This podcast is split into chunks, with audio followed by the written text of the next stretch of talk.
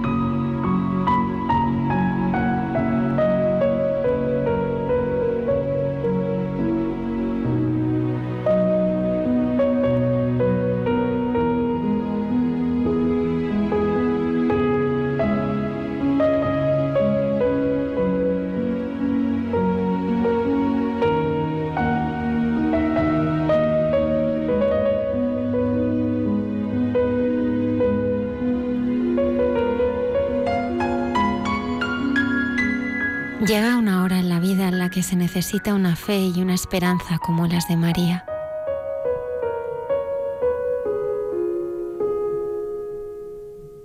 Entonces nos parece que Dios no escucha ya nuestra oración. Tenemos la impresión de que se está desdiciendo a sí mismo y a sus promesas, de que nos lleva de derrota en derrota.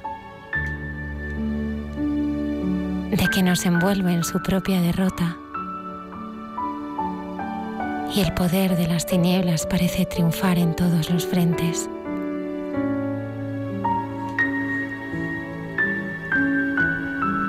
Cuando nos dice un salmo parece que se ha agotado su misericordia y que la cólera le cierra las entrañas.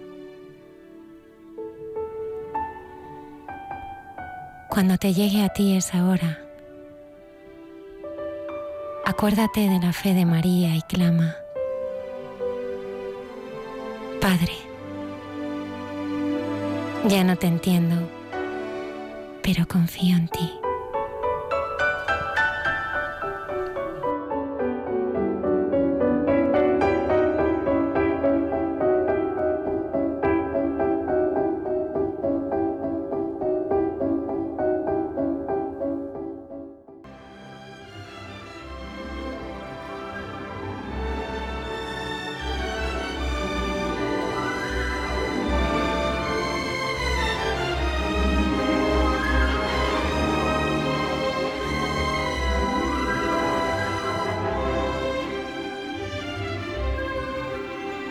Buenas noches, bienvenidos al programa Hay mucha gente buena.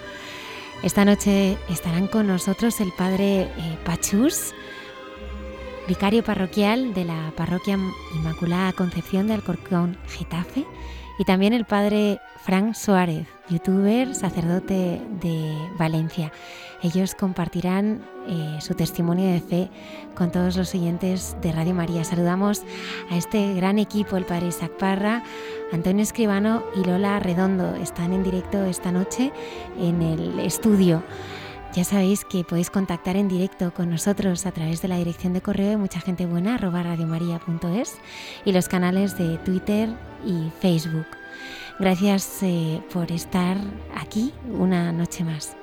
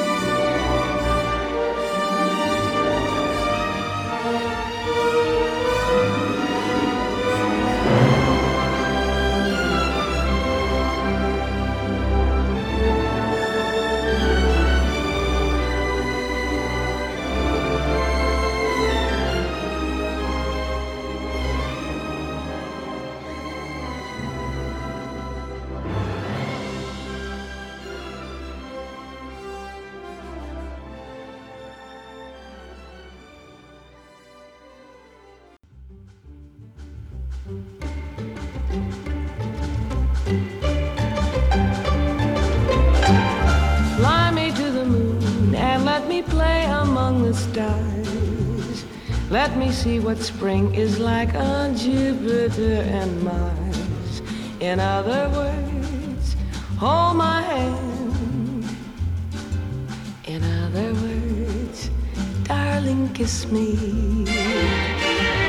Fill my heart with song and let me sing forevermore.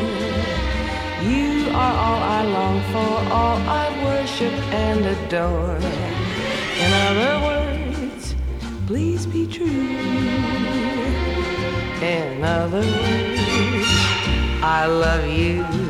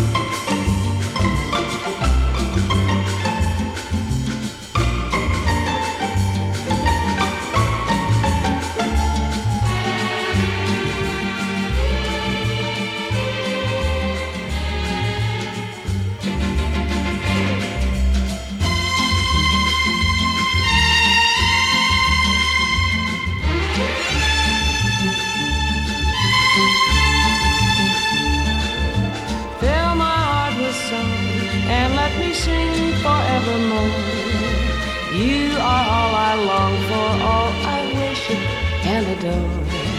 In other words, please be true. In other words,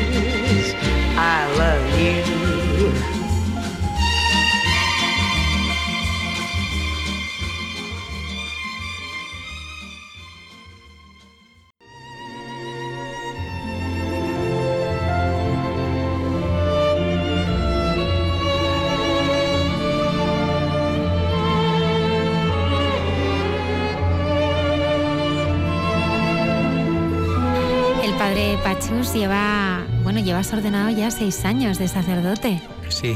Ya es tiempo, ¿eh? Algo de tiempo, sí, sí. La verdad es que han sido seis años muy felices, muy bonitos, cada día mejor. Y la Sí. misa es cada día más estupenda, así que salgo ganando. ¿Y el Señor es el más bueno o no? Eso es verdad. Sí. Eso le decía el joven rico a, a Jesús, ¿no? Le- Y Jesús le preguntaba, ¿pero por qué me llamas bueno? Si nadie es bueno, sino solo Dios, ¿no? Y yo creo que pues es un poco lo que descubro cada día, ¿no? Pero todavía lo digo como el joven rico, ¿no? Ojalá un día realmente sea lo más bueno en mi vida.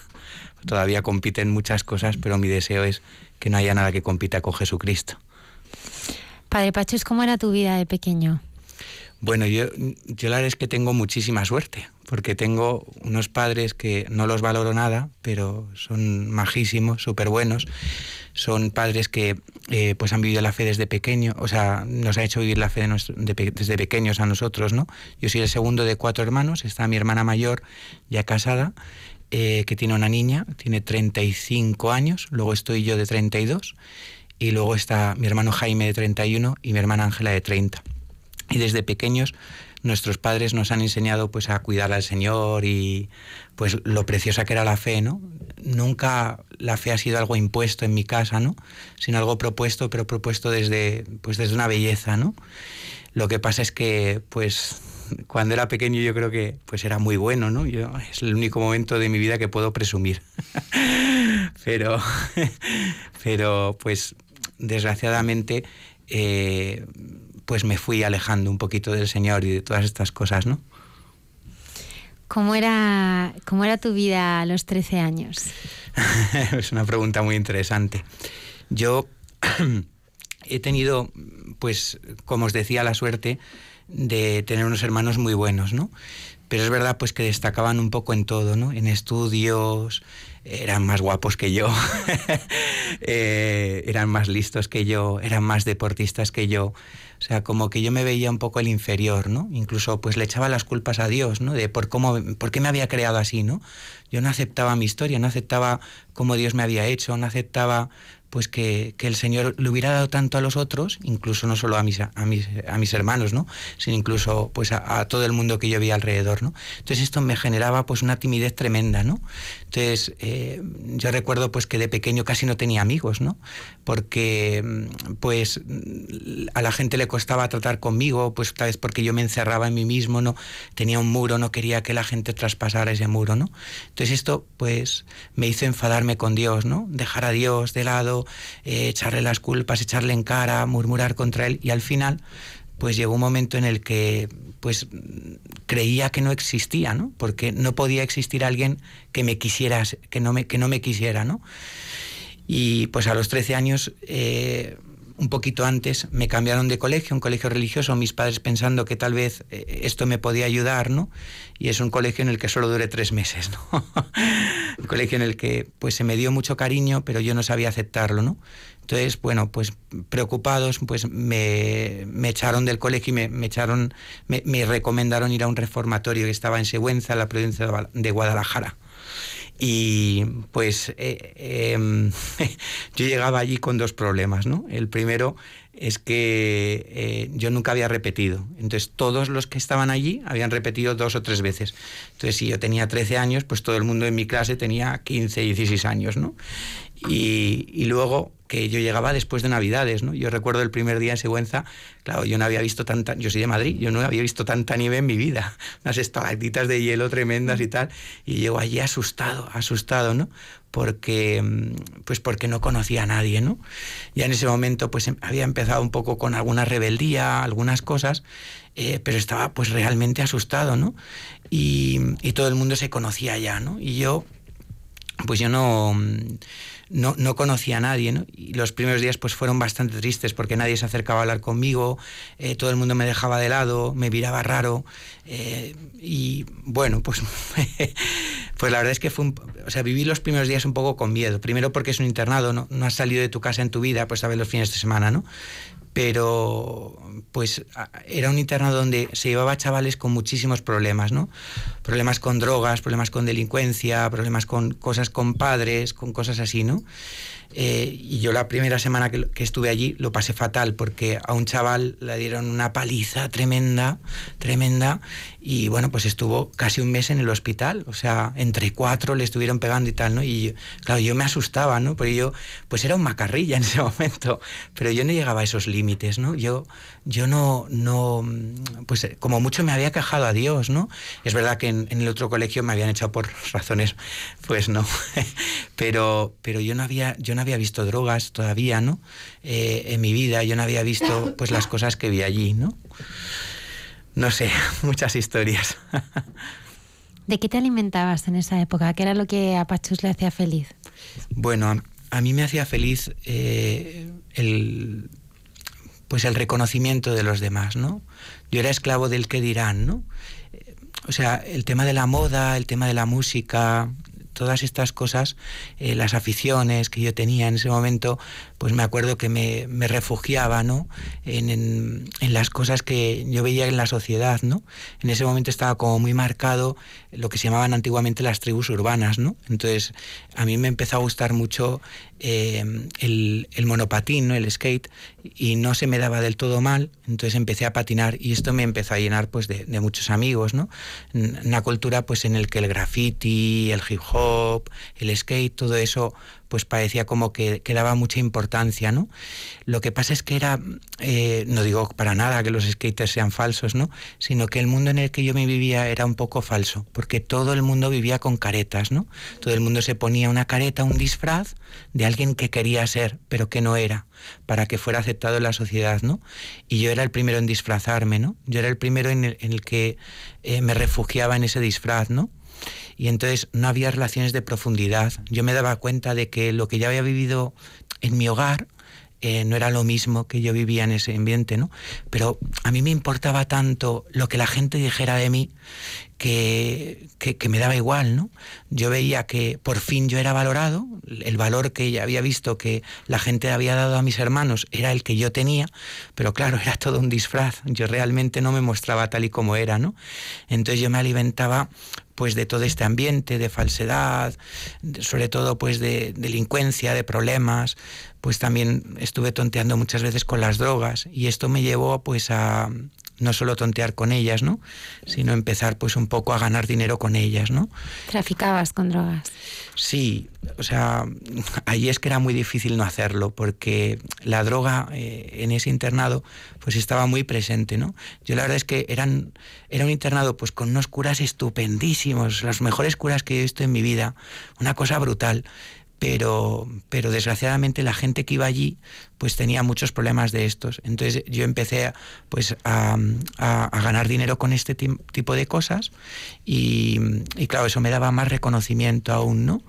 Porque mm, los primeros días, como os decía, eh, fueron muy difíciles. Primero no solo por, por, el marginamiento y todo esto, sino porque yo veía que se iba por mí, ¿no?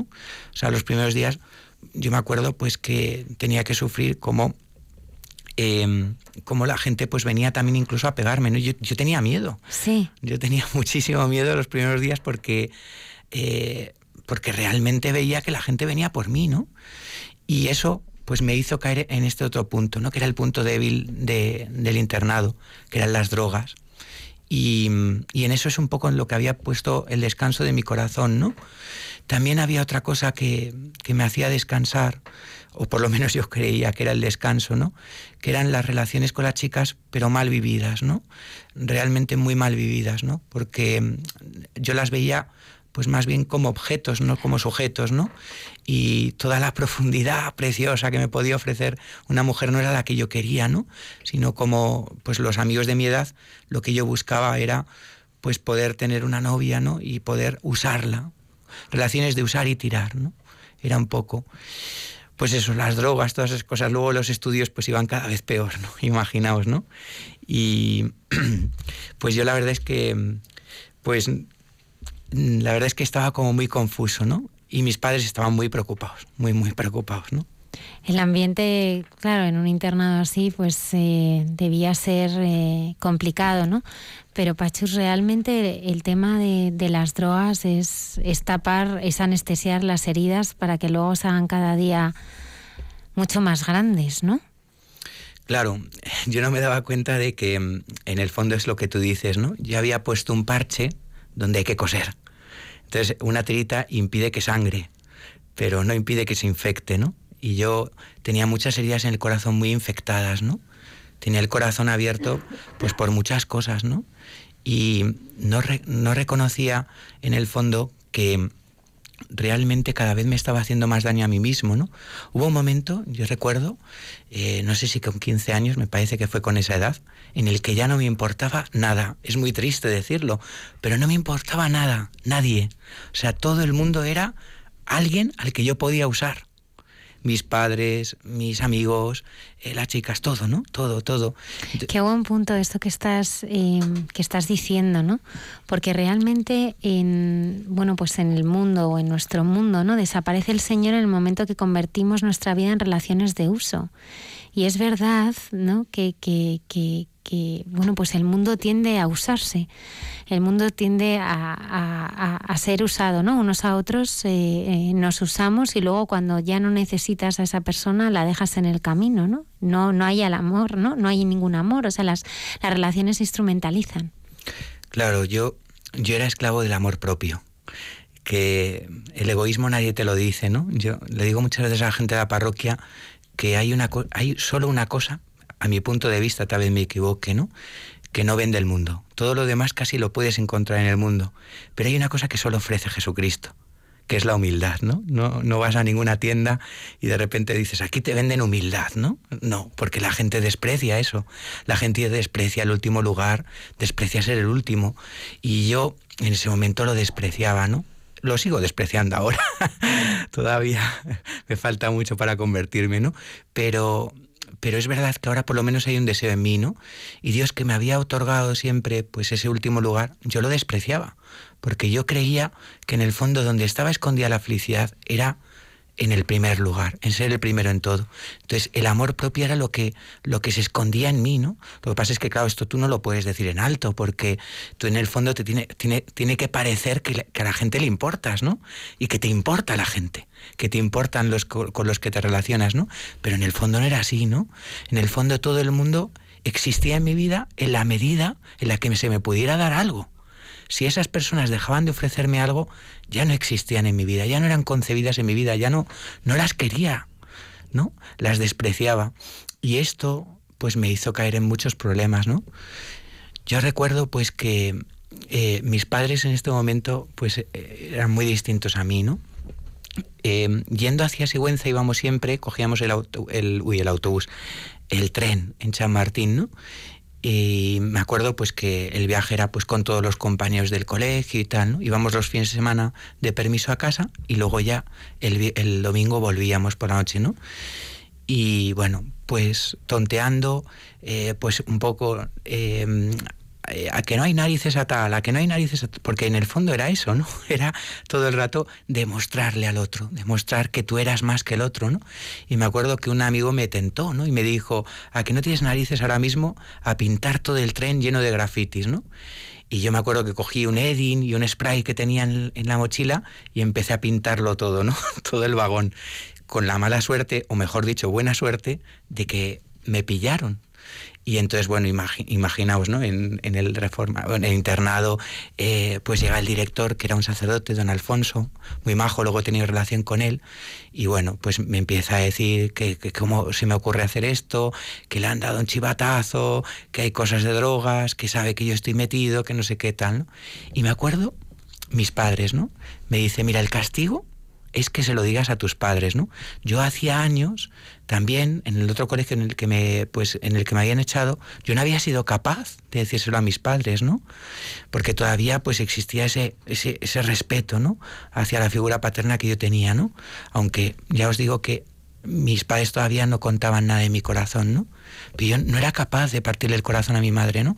Y me dijo, tienes que decírselo. Y llamé Claro, mi madre sorprendía a las 11 de la noche llamándole cuando se suponía que tenía que estar en la cama, ¿no?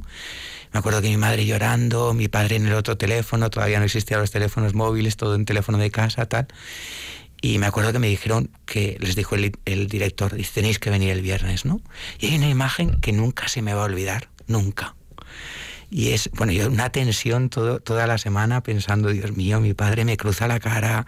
Porque mi madre es todo corazón y mi padre es también todo corazón, pero es el que tiene que poner las pilas en casa y siempre ha sido así, ¿no? Y nunca se me olvidará que ese mismo día, cuando salieron del coche y yo estaba en la puerta, eh, salieron y se, se pusieron de rodillas para pedirme perdón. Y claro, a mí eso me descolocó, ¿no? Decía, pero pedirme perdón a mí, si yo he sido el que os he hecho esto, ¿no? Por eso digo que qué distintos sean mis padres y yo, ¿no? Porque mis padres eran incapaces de quererse porque toda su capacidad la habían depositado en quererme. Por eso es muy difícil querer a alguien cuando toda tu capacidad la pones en quererte. Para poder quererle hace falta dejar de quererte. Y eso es lo que yo descubrí ese día, ¿no? Todavía me quedaba mucho pues para encontrarme con el Señor, pero es verdad que ese acontecimiento me marcó, ¿no? Porque mis padres no fueron duros en ese momento, ¿no? Sino que ellos lo que querían era ayudarme. O sea, realmente querían ayudarme, como el padre de la parábola del hijo pródigo, ¿no?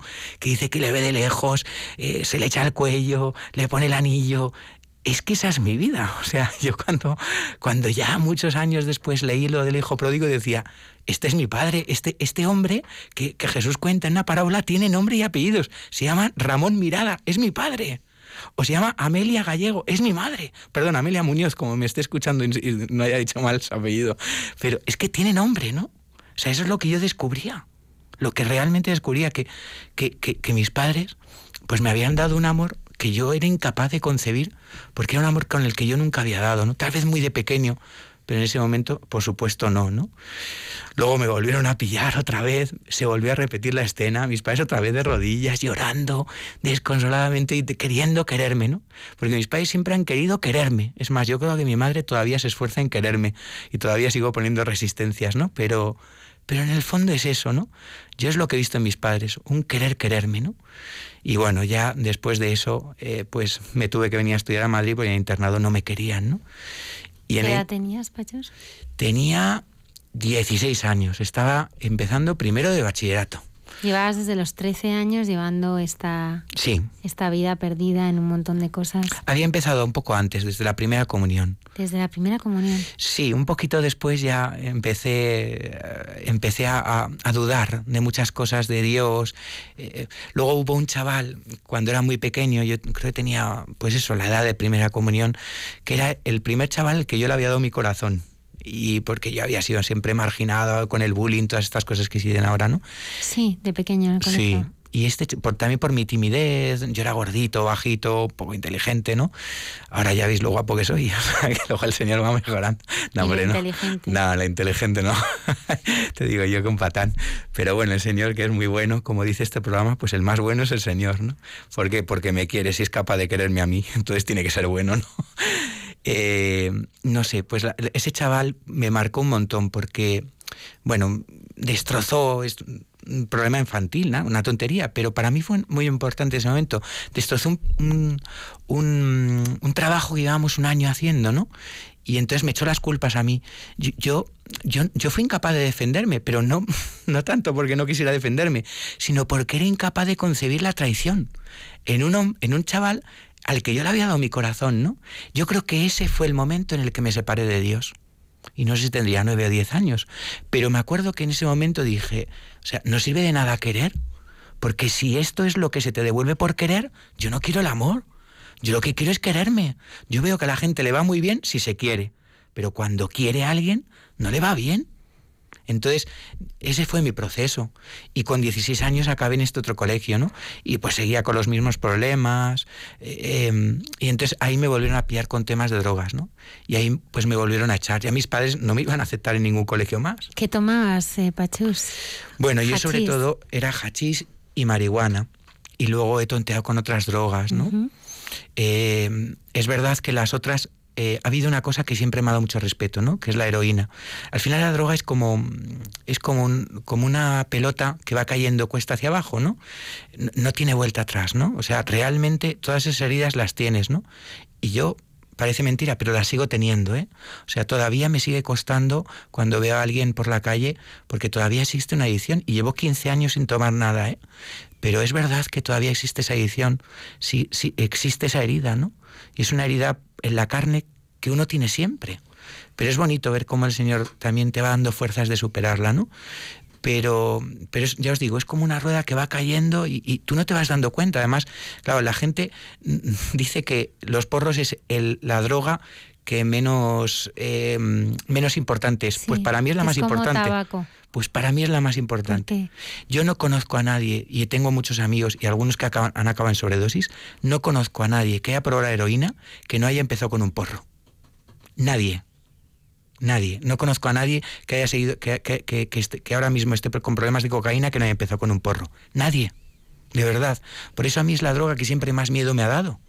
Porque eh, realmente a mí fue la primera que me enganchó porque además eh, te hace como primero te hace como sentirte mejor, ¿no? Te, te- ríes, te sientes como feliz, es todo por supuesto momentáneo, ¿no? Es todo eh, un momento, ¿no? Y luego te hace ser gracioso. Entonces eso, eso es lo que la gente busca, o por lo menos lo que yo buscaba. Porque yo veía que ganabas muchos amigos si eras muy gracioso, si eras muy simpático, ¿no? Sí, pero en el fondo no era eso, ¿no? No era eso. Yo creo que, que todo eso es del engaño del diablo que estaba ahí, pues una y otra vez intentando engañarme, ¿no? Eh, y bueno, y entonces, ya os digo, me echaron de esto y pues también en ese momento mi madre pues no sabía, mis padres ya no sabían qué hacer, ¿no? Porque ya no me iban a aceptar en otro colegio. Y claro, yo tampoco quería volver a los estudios, ¿no? Además es que me costaba muchísimo. Iba sacando curso por curso porque copiaba, si no, pues era imposible sacarlo, ¿no? Y, y me acuerdo pues que se iba cruzando todo el rato en mi cabeza una idea pues que me desesperaba, ¿no? Yo creo que ha sido lo que más me ha desesperado en la vida, que era la idea de pues la idea del suicidio, ¿no? Porque por dos razones. ¿Te lo planteabas Sí, mucho, todos los días. todos los días? Y todos los días tenía que encontrar un motivo por no, por no hacerlo, ¿no? Para no hacerlo. Yo siempre creo... Son los engaños también del enemigo, ¿verdad? Porque yo creo que, que, su principal triunfo es, es eh, hacernos creer que no hay esperanza, ¿no? Y, y hacernos creer que con esos placeres momentáneos vamos a encontrar y la felicidad que buscamos y calmar el corazón que está tan sediento de otro tipo de cosas, ¿no? Así que a diario pensabas en el suicidio. Sí, y, la verdad es que mm, yo creo que esto, no sé, los que hayan tenido esta experiencia, por lo menos es mi, mi impresión, ¿no? Yo creo que se produce por dos cosas siempre, ¿no? La primera es porque no sabes querer, porque el que sabe querer es feliz. Y luego la segunda razón es porque no te quieres. Llega un momento en el que te has querido tanto que al final te dejas de querer. Porque el amor explota, ¿no? Porque el amor, el amor a uno mismo, el, la vanidad, el orgullo, todo eso te acaba destruyendo. Porque nunca llegas a ser quien quieres ser, ¿no? Y, y ese, era, ese era mi problema, que yo no, que, no sabía querer y, y, ya no me quería a mí mismo, ¿no? Y eh, del planteamiento pues surgió la acción. Y es que lo intenté. Llegó un día en el que lo intenté. Y mi angelito de la guarda, es mi hermana pequeña, que también la casé hace unos años, eh, y tiene ya su primer hijo, que además es ahijado mío, ¿no?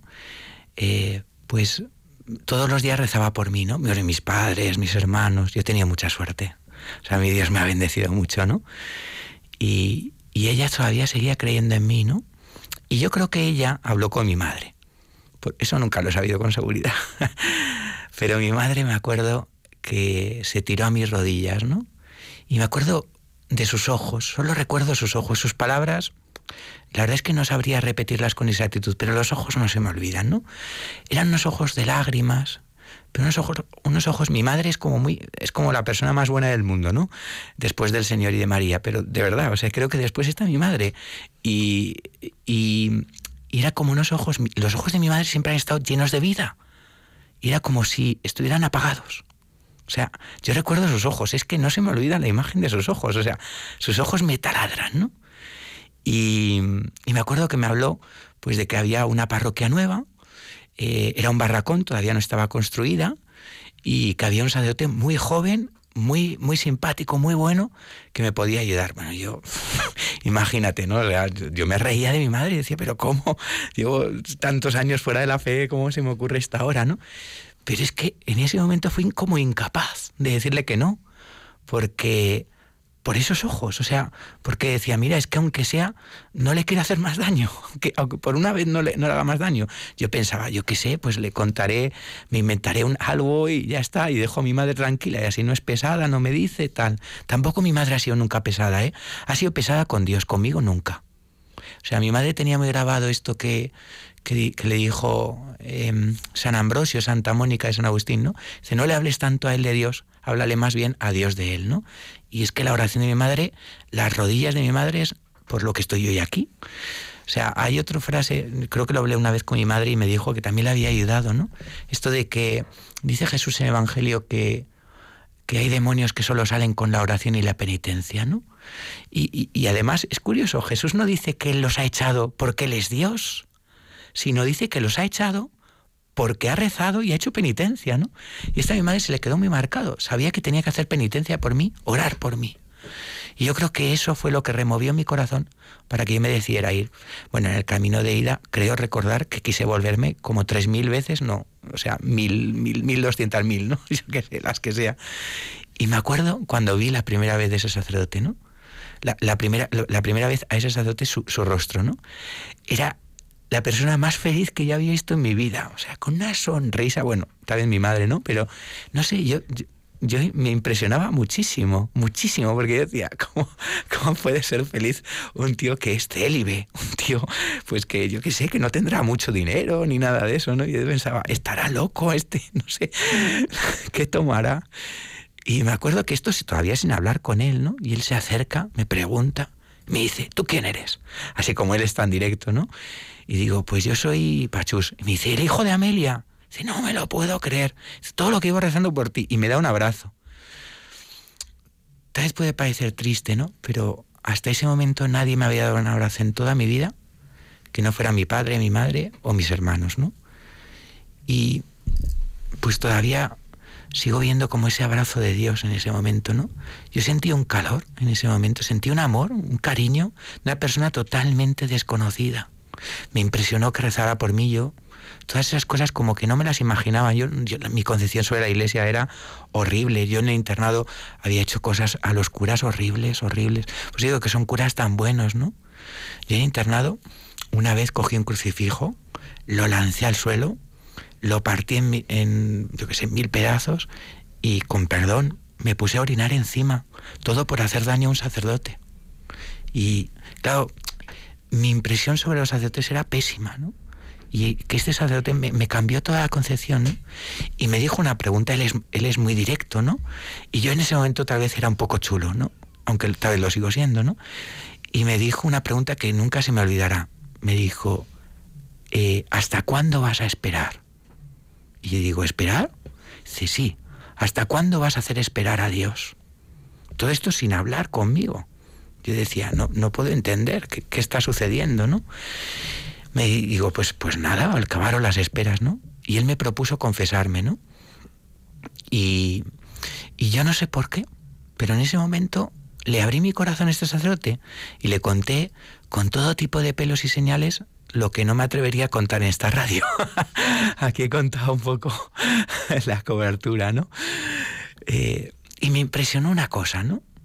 Él me miraba y me sonreía. Entonces yo decía, una de dos, o no se entera o no me hace caso, porque no podía entender que yo le estuviera contando todo esto y que él, no sé, sonriera. La reacción yo esperaba que fuera o que llorara o que se enfadara o que dijera, pero tío, ¿cómo puedes hacer esto? No sé qué. No entendía la reacción, es que no la entendía. Y, me acuerdo que me puso pues el crucifijo que, tengo en la mano, ¿no? Y, me dijo, pero tú no has mirado cuánto te mira Dios. Vamos, ya has mirado cuánto, has pecado. Ahora mira, cuánto te ha amado Dios, ¿no? Y, y, claro, me dice, mira, mira su corona de espinas, mira, mira sus manos, mira sus pies, y yo es verdad que hasta ese momento nunca había mirado a, Jesucristo crucificado. Creo que era la primera vez, ¿no? Y me puse a llorar. O sea, yo no concebía tanto amor, ¿no? Tanto amor por un pecador. No, lo concebía, ¿no? Eh, o sea, pues este sacerdote me dijo que, Jesús era el hogar de la misericordia, que era el hogar de los pecadores, ¿no? Y, y, que él me quería, ¿no? Que me quería tal y como yo era, ¿no? Que no me juzgaba, que no, no pensaba mal de mí, que no me miraba mal, ¿no? Realmente, o sea, cambió mi vida ese día por esto, ¿no? Me dijo, no le cuentes a Dios lo grandes que son tus pecados, más bien cuéntale a tus pecados lo grande que es Dios, lo bueno que es Dios, ¿no? ¿A qué habláis de gente buena? Pues es que yo solo sé hablar del más bueno, de Dios, ¿no? O sea, Dios es que es, es el más bueno, ¿no? Porque si me puede querer a mí, es que puede querer a cualquiera, ¿no? no sé, la verdad es que ese día cambió todo, ¿no? Me enamoré del Señor, ¿no? O sea, me enamoré, pero porque veía que Él se había enamorado de un pecador como yo, ¿no? Entonces no lo concebía. Y pues me acuerdo que me quedé a misa, ¿no? Y comulgué después de muchísimos años, ¿no? Y ahí me enamoré de la Eucaristía, ¿no? Y todo, todo era como, como, como un regalo, ¿no? O sea, de repente que descubran a la Virgen María, otro regalo más, ¿no? O sea, como Jesús quería darme todo, o sea, realmente es que se quería quedar sin nada, ¿no? Yo lo valía todo valía hasta la última gota de su sangre. Entonces, no sé, o sea, bueno, lógicamente fue difícil dejar todo lo de las amistades. No porque no quisiera dejar las amistades. ¿Cómo empezaste? Porque eso entiendo que es un proceso, ¿no? Buah, es muy difícil. claro, o sea, tienes este encuentro con este sacerdote y cómo, o sea, cómo el Señor... Eh, pues va actuando en tu vida y sobre todo yo creo que, que, que cambiando tu corazón, ¿no? Pues lo primero, este sacerdote me tuvo que dejar dinero, porque tenía alguna deuda, ¿no? Cosa que a mí también me impresionó. Puede parecer una tontería, pero a mí me, impresionó eso muchísimo, ¿no?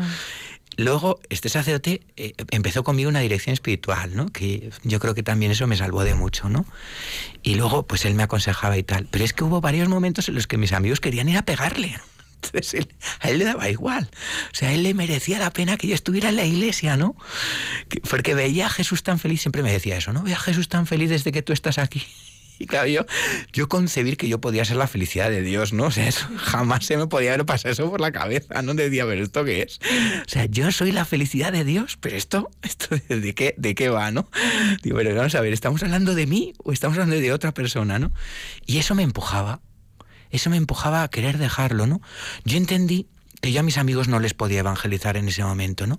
Yo quería que descubrieran a Jesucristo, pero yo estaba tan débil que no podía. Y si yo quería dejar drogas, cosas, amistades, primero tenía que hacer un corte, ¿no? Entonces lo primero que fue fue cortar radicalmente, pero eso claro, me supuso muchas broncas, muchas peleas, algunas veces pues vinieron a pegarme, cosas de estas, ¿no? Yo no estaba en un club social, no es ahora me, ahora estoy y ahora me voy, ¿no? No. Pero claro, vieron un momento en el que yo ya estaba perdido, ¿no? O sea, que no había nada que hacer conmigo. Y al final me acabaron dejando en paz, ¿no? Y pues yo empecé a descubrir pues una comunidad que es la iglesia, ¿no? En ese momento éramos cuatro gatos en mi parroquia, era un barragón, entonces eh, yo me relacionaba con ellos, ¿no? Recuerdo que empezaba a ir a misa diario, luego este sacerdote consiguió que me readmitieron en el colegio, acabé terminando los estudios, ¿no? Y yo veía que cada vez Dios me quería más, ¿no? Más y más y más. Esto había sucedido en diciembre del año 2001. Y lo que pasó en mayo del año 2002, es decir, seis meses después, era inconcebible.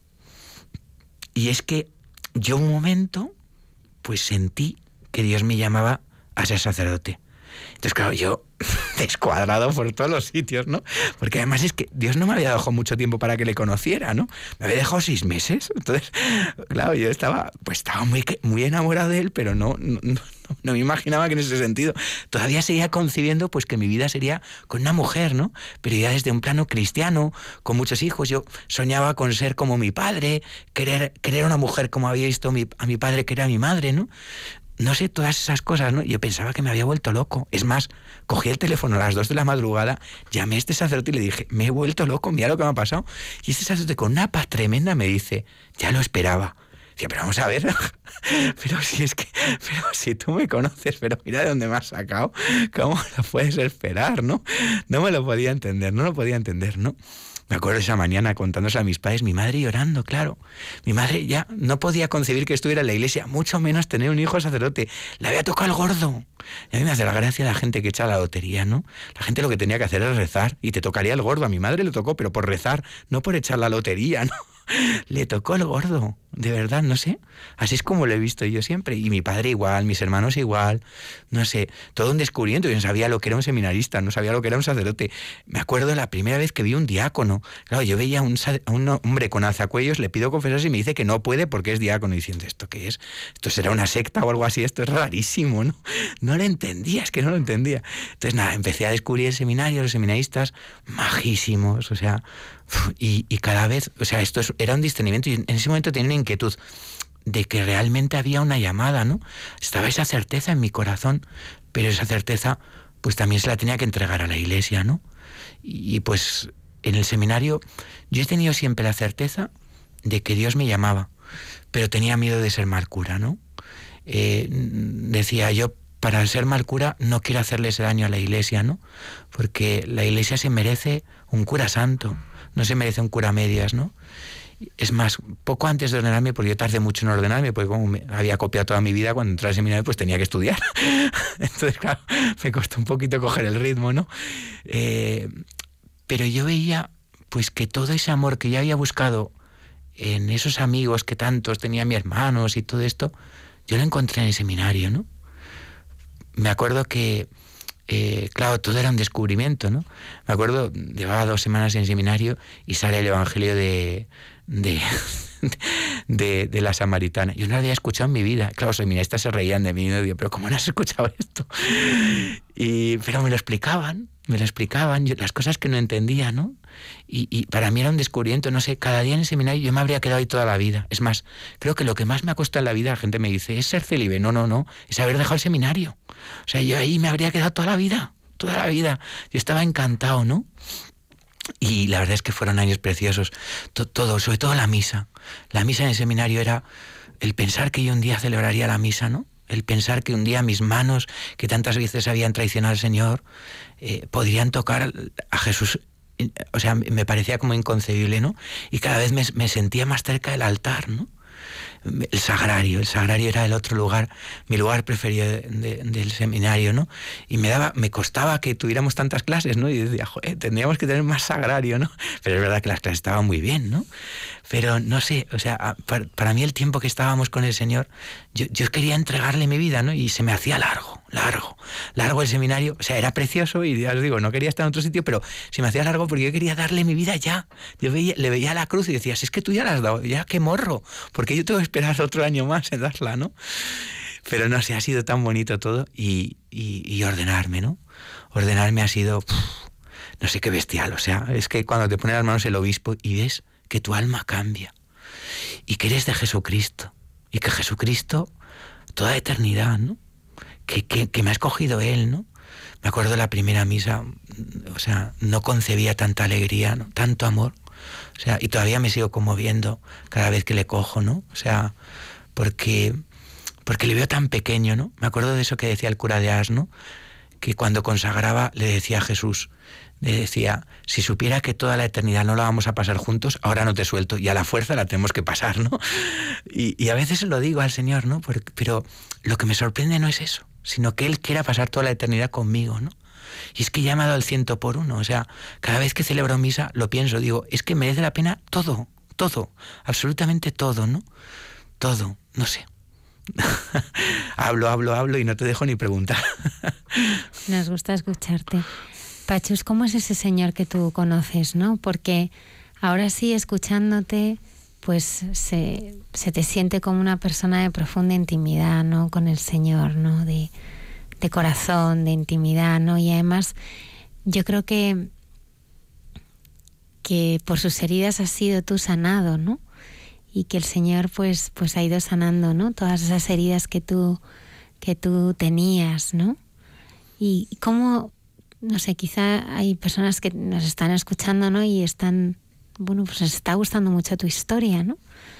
Pero, pero quieren conocer a, tu médico, al que te ha enamorado, al que te ha sanado, ¿no? A ese Jesús que, que parece pues que históricamente vivió en algún momento ¿no? de, de, este mundo, ¿no? Pero que tú, sin embargo, lo tienes tan vivo, tan presente. ¿Cómo es ese Jesús que tú conoces? Bueno, mi, lo primero, mi historia es un pimiento y lo único que tiene de bello es que está Jesús, ¿no? Y eso es lo bonito, eso es lo que a mí me gusta de mi historia, ¿no? Que yo siendo un pimiento, pues a Jesús le importo. Entonces ese es el Jesús al que yo conozco, ¿no? Al que le importan los pimientos. o sea, ese es el Jesús, ¿no? O sea, yo conozco a un Señor que no actúa como Dios, actúa como siervo, como esclavo, actúa como alguien desesperado en quererme, ¿no? O sea, claro, yo veo, yo se lo digo a veces a la gente de la parroquia, ¿no? Digo, a veces merece la pena cambiarnos de religión, ¿no? Porque Zeus te ofrece más, ¿no? Es un, es un Dios así como más poderoso y tal. Pero es que nuestro Dios es una birria quiere a los pecadores, está con ellos. O sea, ¿qué atractivo puede tener? Pues para mí todo. Porque como yo soy un pecador, pues para los pecadores, para los pequeños, tal vez sí tiene atractivo, ¿no? Decías que tengo intimidad, ninguna, todo es fachada. Es más, en este programa estoy pensando en quedar bien, así que para que veas la fachada que tengo. Pero eso es lo bonito, que aunque sea todo fachada, a Jesús le gusta. Le gusta quién soy, ¿no? No me cambiaría, no me cambiaría por nadie, ¿no? O sea, realmente Él me quiere así, o sea, no tengo que... Con Jesús es con el único que no tengo que aparentar. Con el me quito las disfraces, con el que puedo decirle una y otra vez mis pecados, ¿no? A mí la gente... Eh, tengo que admitir que hay una cosa que no entiendo, ¿no? De la gente, ¿no? Tal vez me puedo sentir por encima del resto solo en una cosa, ¿no? Y es en una cosa que me da un poco de rabia. Y es cuando veo que a la gente le cuesta confesarse, ¿no? ¿Por qué? Porque a mí no me ha costado nunca. o sea, desde que vi que Jesús perdona, como que, que decía, Dios mío, pero ¿por qué a la gente le cuesta confesarse? Si con Jesús no tienen que aparentar. Dices, es que he vuelto a caer en lo mismo. Pues yo llevo 15 años cayendo en lo mismo sin cambiar mucho y no veo todavía malas caras por parte de Jesús, solo veo buenas caras, ¿no? Veo lo bueno que es conmigo, ¿no? Entonces, ¿quién es Jesús para mí? Jesús para mí es aquel en el que yo lo soy todo. O sea, yo solo puedo responder a esta pregunta eh, con una respuesta, ¿no? Y es, Jesús es para el que yo lo soy todo, para el que el hombre pecador lo es todo, para que el hombre débil es todo, ¿no? O sea, Jesús es el que, el que, el que realmente pues se ha enamorado del más débil, ¿no? Cuando eh, lees la parábola de, No, la parábola no, perdón. El hecho de cuando está el fariseo y esta mujer adúltera, eh, se ve dónde va, dónde va el corazón de Jesús, ¿no? Jesús va el corazón se le va el corazón con una mujer pues que no le da miedo reconocer que es pecadora públicamente delante de gente que es perfecta, ¿no? Los fariseos entienden de leyes, pero no entienden de misericordia, ¿no? Y ese es el Jesús que yo conozco, ¿no? Un Jesús que entiende mucho de misericordia, ¿no? Y que su justicia es quererme, ¿no? A veces la gente se hace muchos problemas con lo de si Dios es justo, ¿no? Por supuesto que Dios es justo, pero es que si tienes un miserable delante, ¿qué es lo justo? ser misericordioso con él. Eso es lo justo. Entonces Jesús tenía un miserable como yo delante de mí, delante de él, ¿y qué hizo? Justicia, hizo misericordia. Fue misericordioso conmigo, ¿no? Ese es el Jesús que yo conozco, ¿no? Y, y pues es un Jesús del que yo todos los días pues me enamoro un poquito más, ¿no? Sé que todavía estoy años luz de estar convertido, porque mi conversión pues es todos los días y, todavía me queda mucho para ser cristiano, para ser sacerdote bueno, todavía me queda mucho para tener fe, todavía no me, fío, todavía mi Dios es otro, ¿no? A veces es el dinero, otras veces es el éxito, el afán, el que dirán, ¿no? Tantos dioses tengo, pero es verdad que hay un Dios que veo que es el mejor, ¿no? Y que me encantaría quererle. no sé.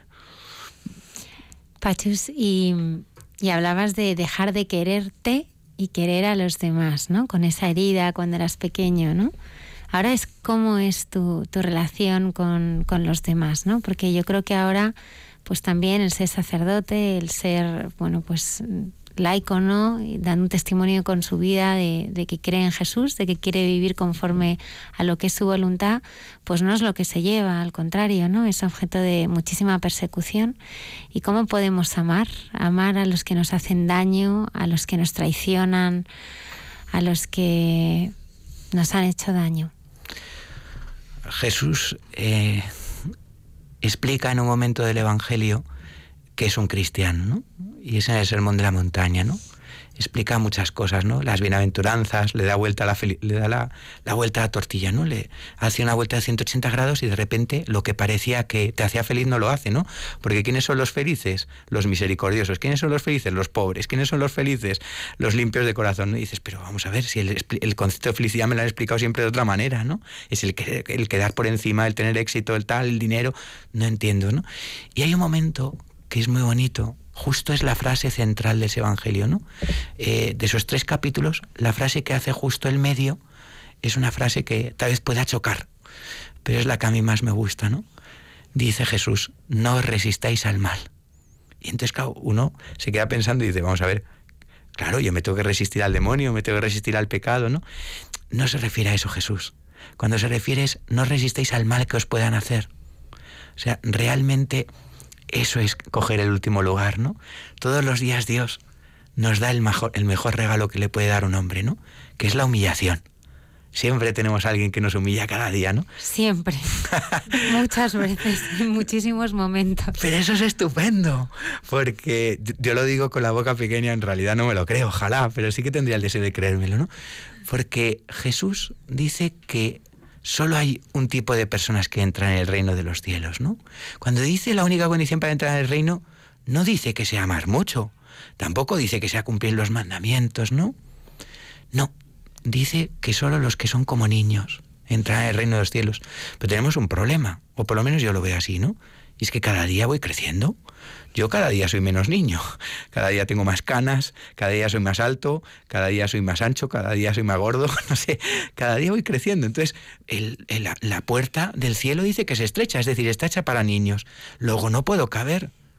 Entonces, ¿qué se referirá Jesús con eso? Ah, tal vez sea que son los que son pequeños, los que se han hecho pequeños, es decir, los niños son los humildes. Y entonces puedes tener 80 años y ser humilde. Entonces, ¿eso qué quiere decir? Quiere decir que la humildad es lo único que nos hace entrar en el reino de los cielos. Y eso a mí me ha hecho muchas veces pensar, porque la humillación es lo que te hace humilde. Luego, en el fondo, que te humillen es una pasada cada día, porque lo que te están haciendo es santo, te están haciendo para el reino de los cielos. Entonces yo creo que cuando estemos en el cielo, tal vez esto, no sé si es una herejía lo que digo, pero creo que cuando estemos en el cielo habrá una mesa y entonces yo estoy convencido de que el que va a servir es Jesús. Eso lo tengo muy claro. O sea, el que va a estar ahí con el mandil sirviendo va a ser Jesús, porque lo deja muy claro en el Evangelio, ¿no? Pero lo que estoy convencido es que a mi derecha y a mi izquierda tendré a mis dos mayores enemigos, que serán los que me han hecho entrar en el reino de los cielos, y les daré las gracias. Entonces creo que eso es realmente ser cristiano, ¿no? Amar a los enemigos. O sea, el realmente darle, darle las gracias de decir, jo, gracias por humillarme, ¿no? Porque si no me humillaras, sería tan soberbio. Y la soberbia, pues es este trasto, viejo que no sirve para nada, más para que solo, yo siempre lo digo, ¿no? Más que para dos cosas. La soberbia solo sirve para dos cosas, ¿no? Para hacerme muchísimo daño y para hacer daño a los que tengo al lado. Entonces es un trasto viejo que no sirve. Mejor quitarlo, ¿no? En cambio, eh, la humillación es algo precioso, ¿no? Y cuando Jesús dice, no resistéis al mal, yo creo que habla de esto, ¿no? Habla de, de, que realmente el cristiano puede hacer, hacer, esto, ¿no? En el mundo no encontramos gente que ama a los enemigos, al revés, sino vemos cómo todo el mundo quiere hacer justicia, ¿no? Si a mí me han hecho esto, tengo que hacer lo otro, ¿no? Las guerras, todas esas cosas son inconcebibles, pero uno mira a San Francisco y, entiende a San Ignacio y entiende a Juan Pablo II y entiende, ¿no? Entiende que el amor a los enemigos es lo que más nos hace parecernos a Cristo, ¿no? Yo le veo a Jesús en la cruz y, se me cae la cara de vergüenza cuando dice, Padre, perdónales porque no saben lo que hacen, ¿no? Qué bonito, ¿no? Eso es querer a los enemigos, eso es quererles, ¿no? Pero porque no es una frase hecha, ¿no? No es que quisiera quedar bien Jesús en la cruz, es que en la cruz ha llegado a quererles, porque ha, ha cargado con sus pecados. No será que me cuesta cargar con los pecados del otro. Cuando el otro viene a enviarme, no me doy cuenta de que el otro está herido. Decía Munilla una vez, una frase que me gustaba mucho, ¿no? Es propio del herido herir. Y es verdad. Si el otro me hiere es porque previamente ha sido herido, ¿no? Pero yo tengo la ventaja de poder sanarle. Yo hiero mucho a Jesús, pero él no pierde un solo tiempo en herirme. Todo el tiempo que pierde es en, en sanarme, ¿no? Él quiere sanar mis heridas, mi corazón, ¿no? Y yo veo que la vida del cristiano es esto, ¿no? O sea, ¿cómo quiere uno ser cristiano? Ojo, cuando uno ve que alguien ama a sus enemigos, ¿no? Porque eso sí que no lo encuentra en el mundo. Ahí sí que no ve a otro hacer lo mismo, ¿no? Y yo eso sí, sí es lo que yo deseo en el corazón, ¿no? yo todavía pues sigo teniendo enemigos, ¿no? Es un poco vergonzoso que un cura tenga enemigos, pues los tiene, porque me quiero mucho a mí mismo, ¿no? Y siempre es enemigo el que me humilla, el que me lleva a la contraria y tal. Y siempre me da mucha rabia no saber quererles, ¿no? Pero vivo de una promesa, ¿no? Yo hace ya muchos años en el seminario me di cuenta de que el que promete hace deuda. Y conmigo Dios ha hecho una promesa y es que me va a hacer santo. Así que, que se lo tiene que currar. Tiene una duda conmigo, ¿no? Y yo, por supuesto que quiero poner toda mi voluntad, que es muy pobre. Pero también pienso que el Señor puede hacerlo. Si el Señor es capaz de meterse todos los días en un trozo de pan, ¿qué le costará hacer de un pecador como yo un santo. Es mucho más milagro la misa, ¿no? Pues si lo puede hacer con la misa y yo todos los días lo veo entre mis dedos, me da mucha esperanza eso, ¿no? Digo, Señor, si puedes hacer esto con el pan, pues con este otro cacho de carne podrás hacer lo mismo, ¿no? No sé. Pachus, ahí, eh, bueno, no quería terminar esta entrevista sin, sin que nos hablaras de, de la Virgen, ¿no? Y tu encuentro también con, con Radio María, ¿no? Hablábamos al comienzo del programa, ¿no? Que que en medio de, tantas derrotas ¿no? y de muchos momentos donde no entendemos al Señor, siempre está el, fiat María. ¿no? Me gustaría que recogieras algún momento donde ella se hubiera hecho particularmente presente en tu vida y te hubiera cuidado, abrazado, que hubiera sentido especialmente su presencia. Pues te lo voy a decir. El 21 de diciembre del año 2001 fue el día que yo me encontré con Jesús. El 25 de diciembre del año 2001 es decir, cuatro días después fue el día que me encontré con la Virgen. ¿Cómo? Pues muy bonito, porque muy fácil y muy sencillo, como esto de María, ¿no? Porque María es la sencilla. Eh, yo pensé, era mi primera Navidad siendo consciente. Yo pensé, si esta no se le ha quedado para él, será que me quiere. Porque yo, soy la Virgen, primero no doy a luz, me lo quedo siempre para mí. Y si doy a luz, no lo comparto ni con los magos, ni con los pastores, ni con Pachús, ni con nadie.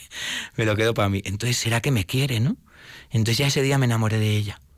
Dije, si ella ha sido capaz de darme lo que yo no, no quería compartir con nadie, yo pensaba que el Señor tenía que ser para mí y ya está, nadie para nadie más, ¿no? Y, luego ha habido muchos momentos, ¿no? En el seminario he tenido la suerte, eh, pues de que yo entré el día de los arcángeles, ¿no? Y Gabriel, eh, pues es el arcángel de María, ¿no? Entonces yo a mí lo considero también un día un poco mariano, ¿no? Por lo menos a María le gustaría celebrar ese día, ¿no? Porque tienen una relación muy bonita Gabriel y él. Y luego, pues siempre he querido celebrar mi primera misa en, en, Día de la Virgen, sábado se la dediqué a ella, María, junto a la cruz de Jesús. Luego me ordené el Día del Pilar, que para mí eso siempre ha sido muy bonito, ¿no? El Día de la Virgen. María ha estado como presente en todo, ¿no? Luego mi, mi parroquia, mi primera parroquia de sacerdote ha sido la Inmaculada, ¿no? Que yo le digo muchas veces a gente a parroquia que tenemos que hacernos merecedores de tal título, ¿no? Que no todas las parroquias del mundo tienen eh, la suerte de tener una titularidad de María, ¿no? Digo, pues que está muy bien tener una titularidad de San Francisco, San Juan Pablo II, lo que sea, pero, joder, que tenemos que presumir, ¿no? Que en nuestra parroquia se quiere a la Virgen, ¿no? Porque, porque tenemos la titularidad de María. Y luego hay otro momento muy importante en mi vida, ¿no? Y es, eh, pues poco antes de ordenarme, ¿no? Eh, porque yo pensé que tal vez podía ser que, que hubiera hecho un poco ídolo el sacerdocio, ¿no? Es decir, me acuerdo que me vino esta pregunta, ¿no? Dice, si ahora mismo Dios te dice, no te ordenas y te casas, claro, yo tenía ya todo comprado, ¿no? Los alzacuellos, el, cáliz de mi primera misa, todo era la ilusión de mi vida, ¿no? Y, yo pensé, jo, tengo que entregar el sacerdocio, porque si no, no se lo he entregado todo a Jesús, ¿no? Y pensé en María, ¿no? María, cuando, cuando, cuando hace la pregunta, eh, piensa, tengo que entregar también la virginidad. ¿No? Cuando está ahí en el, en el Fiat, ¿no? Como diciendo, yo no quería entregar mi virginidad, ¿no? Pero la iba, la iba a entregar, ¿no? Que al final el Señor no se la pide. Y, fue como un gran ejemplo para mí. O sea, ella me enseñó a entregar también pues mi, mi, mi celibato, mi sacerdocio, donde yo había concebido mi vida, ¿no? Pero, pues los primeros años de sacerdote fueron un poco duros, ¿no?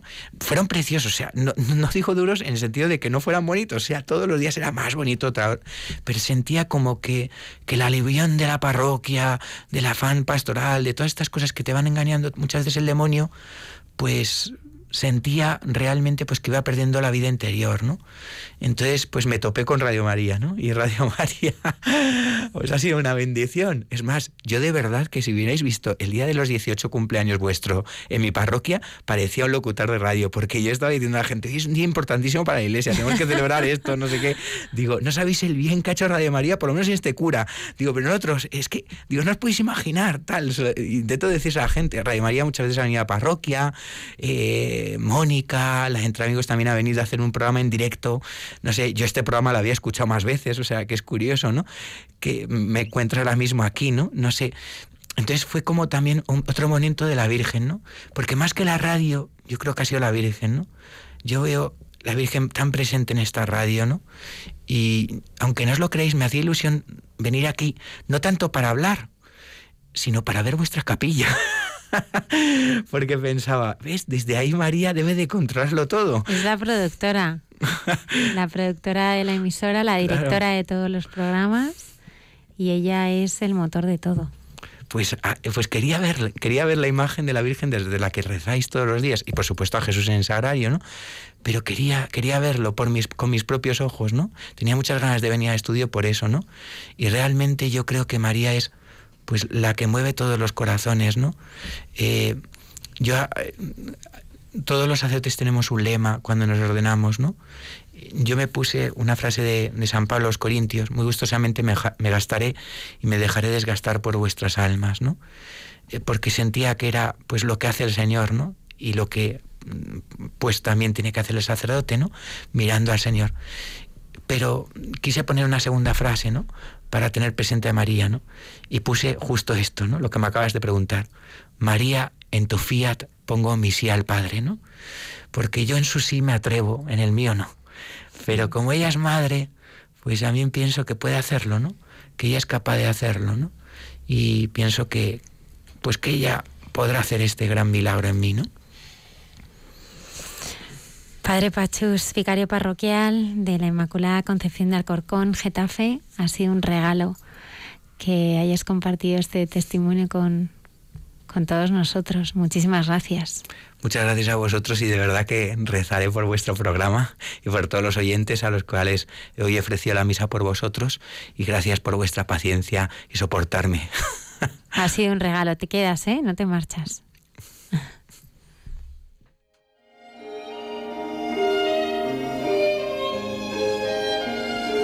Senza fine, tu trascini la nostra vita, senza un attimo di respiro per sognare, per poter ricordare quel che abbiamo già vissuto, senza fine. Tu sei un attimo senza fine non hai ieri, non hai domani, tutto è ormai nelle tue mani, mani grandi, mani senza fine.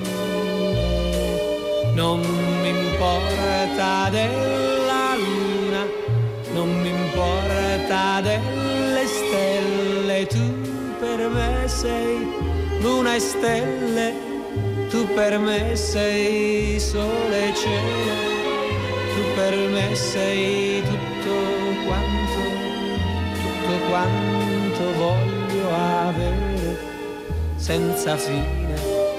Tu sei un attimo senza fine, non hai ieri, non hai domani, tutto ormai nelle tue mani,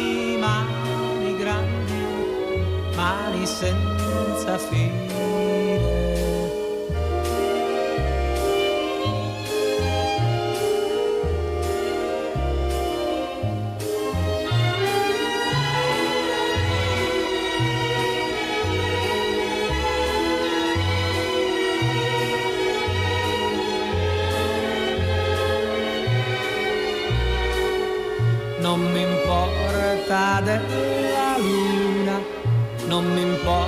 Importa delle stelle, tu per me sei luna e stelle, tu per me sei sole e cielo, tu per me sei tutto quanto, tutto quanto voglio avere senza fine.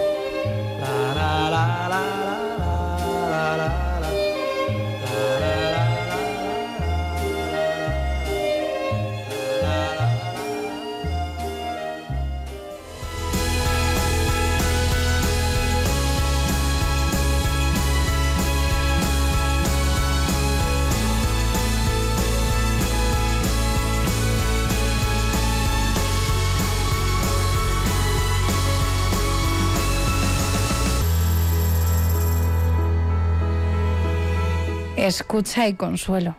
Una mirada cristiana al sufrimiento.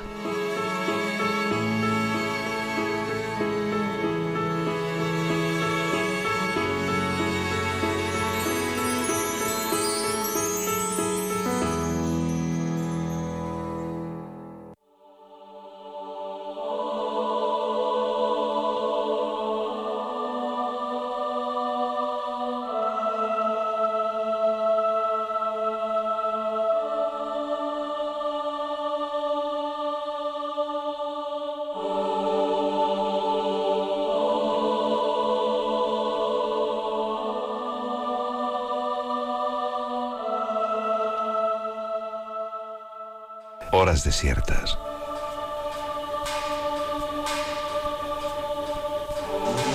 El Señor salió ayer a las calles para iluminar nuestra suficiencia descarada, para invitarnos a la mesa humilde de la que brota la vida y liberarnos del baile grotesco que el ego nos ofrece a un alto precio. Eligió bien el día para acompañarte, hermana. Nos dejas tu mirada de lino y ventisca, tu sonrisa tímida y especialmente tu insólita serenidad. Tu marcha tiene que ver con todos nosotros que humildemente te acompañamos. Tiene mucho que ver. Nos acerca aún más al misterio que nos convoca cada día, a los pies de quienes sufren la enfermedad y sus consecuencias. Menguaste a la vida como si volvieras al vientre materno, preparada para nacer al amor. Imagino la sonrisa de Dios al ver tus ojos de nuevo y contemplar todo lo que miraron con tanta pasión. Algo desierta se queda en nuestras horas, querida. Nos falta tu silencio adormecido y las últimas palabras inconexas que tus labios articularon. En ellas escuchamos tu adiós sereno. Hasta siempre.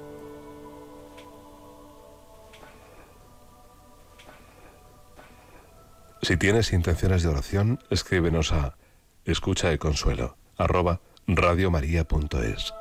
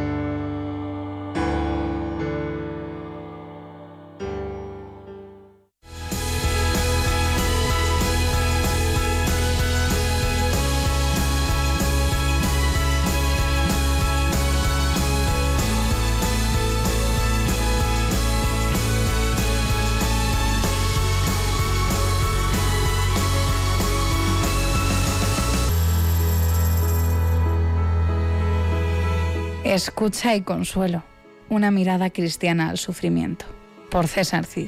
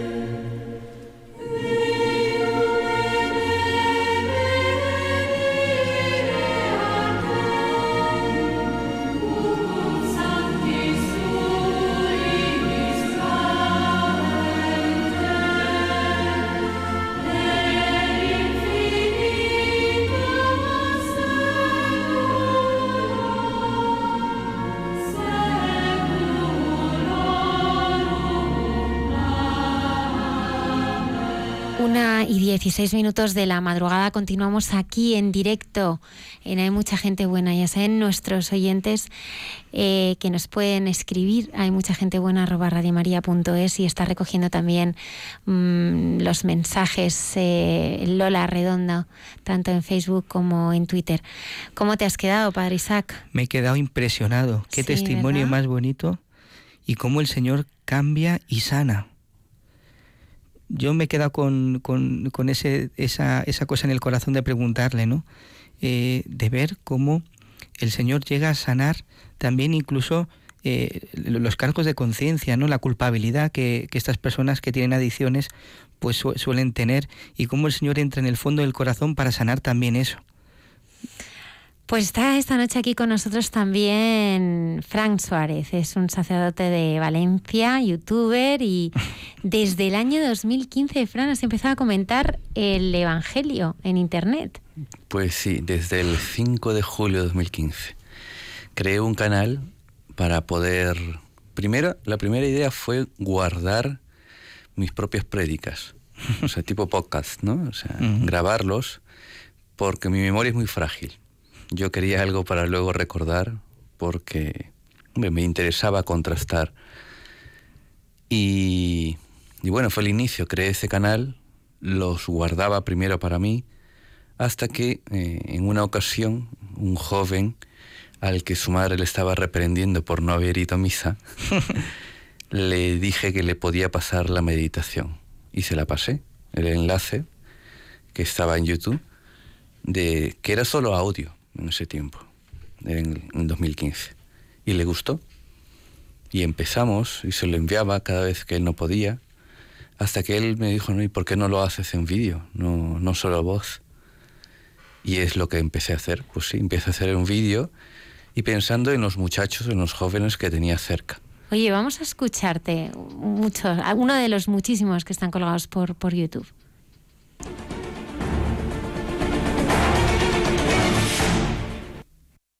El Evangelio empieza diciendo de que Jesús, habiendo sido ya bautizado, el Espíritu lo empujó al desierto y fue tentado allí por el demonio. Jesús en esos 40 días se solidariza con el pueblo que busca constantemente a Dios, diciéndole no al maligno. Y los padres de la iglesia indican de que Jesús fue tentado, pero no cayó en la tentación, no pecó, porque ciertamente la tentación es aquella imagen, pensamiento o imaginación que viene primero a la mente y que uno, si tiene la firme voluntad, lo puede rechazar al momento. Como cuando alguien recuerda el rostro de alguien que le ha creado mucha amargura, mucho dolor.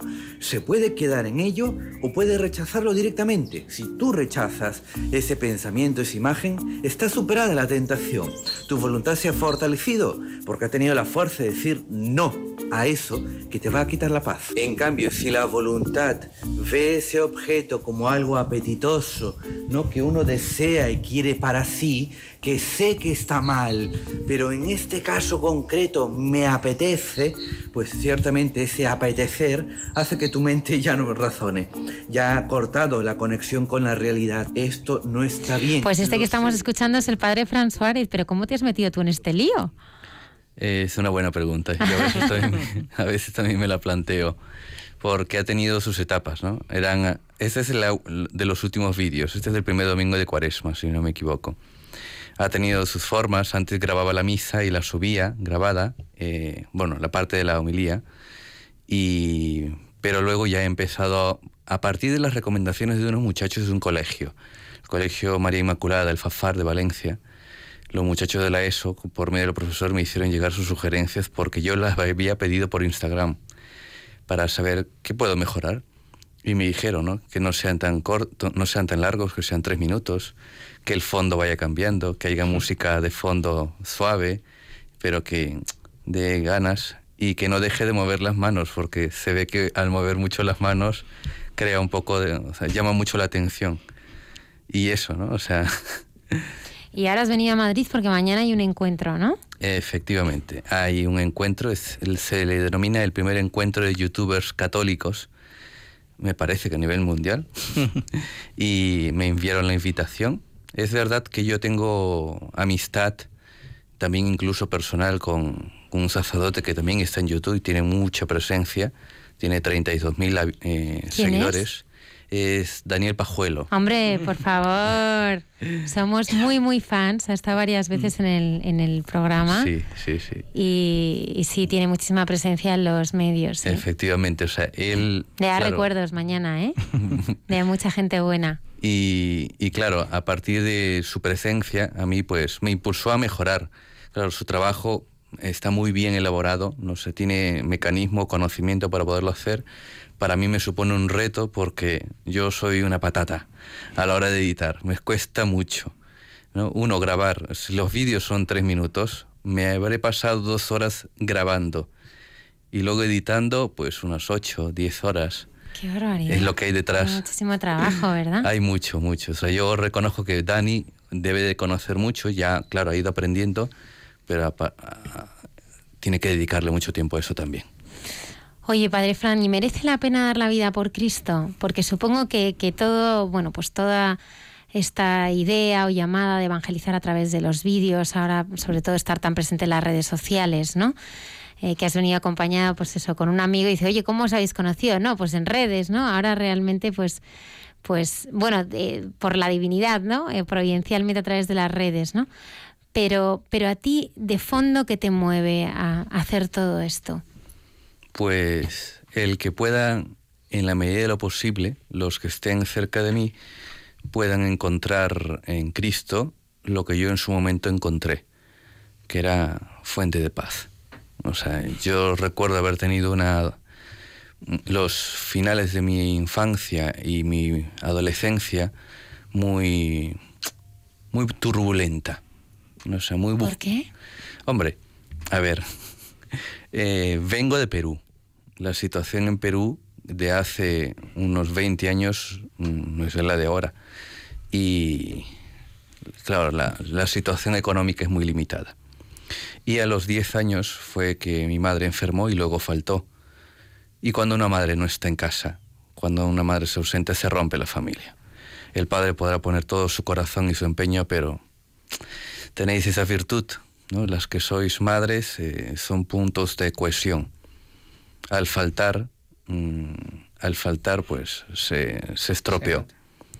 Sí, y quieres o no, pues yo, pues eh, a partir de esa edad, 10, 11 años, empecé a buscar trabajo. Empecé a trabajar y, en lo que se presentara. Obviamente en esos tiempos no había un control de parte del gobierno, no estaba mal visto el trabajo infantil, se veía como algo normal porque era el modo en el que las familias podían salir adelante, porque si no, no había manera. Y claro, al faltar mi madre, que también trabajaba, mm, la canasta familiar, los ingresos mensuales de la casa se desbalancearon. Mi hermano trabaja, mi hermano estudiaba, mi hermano que tiene cuatro años más que yo, estudiaba en un colegio privado y en un público. Yo lo veía como algo normal, no pasa nada. Él es el mayor, pues bien, eh, una mejor preparación.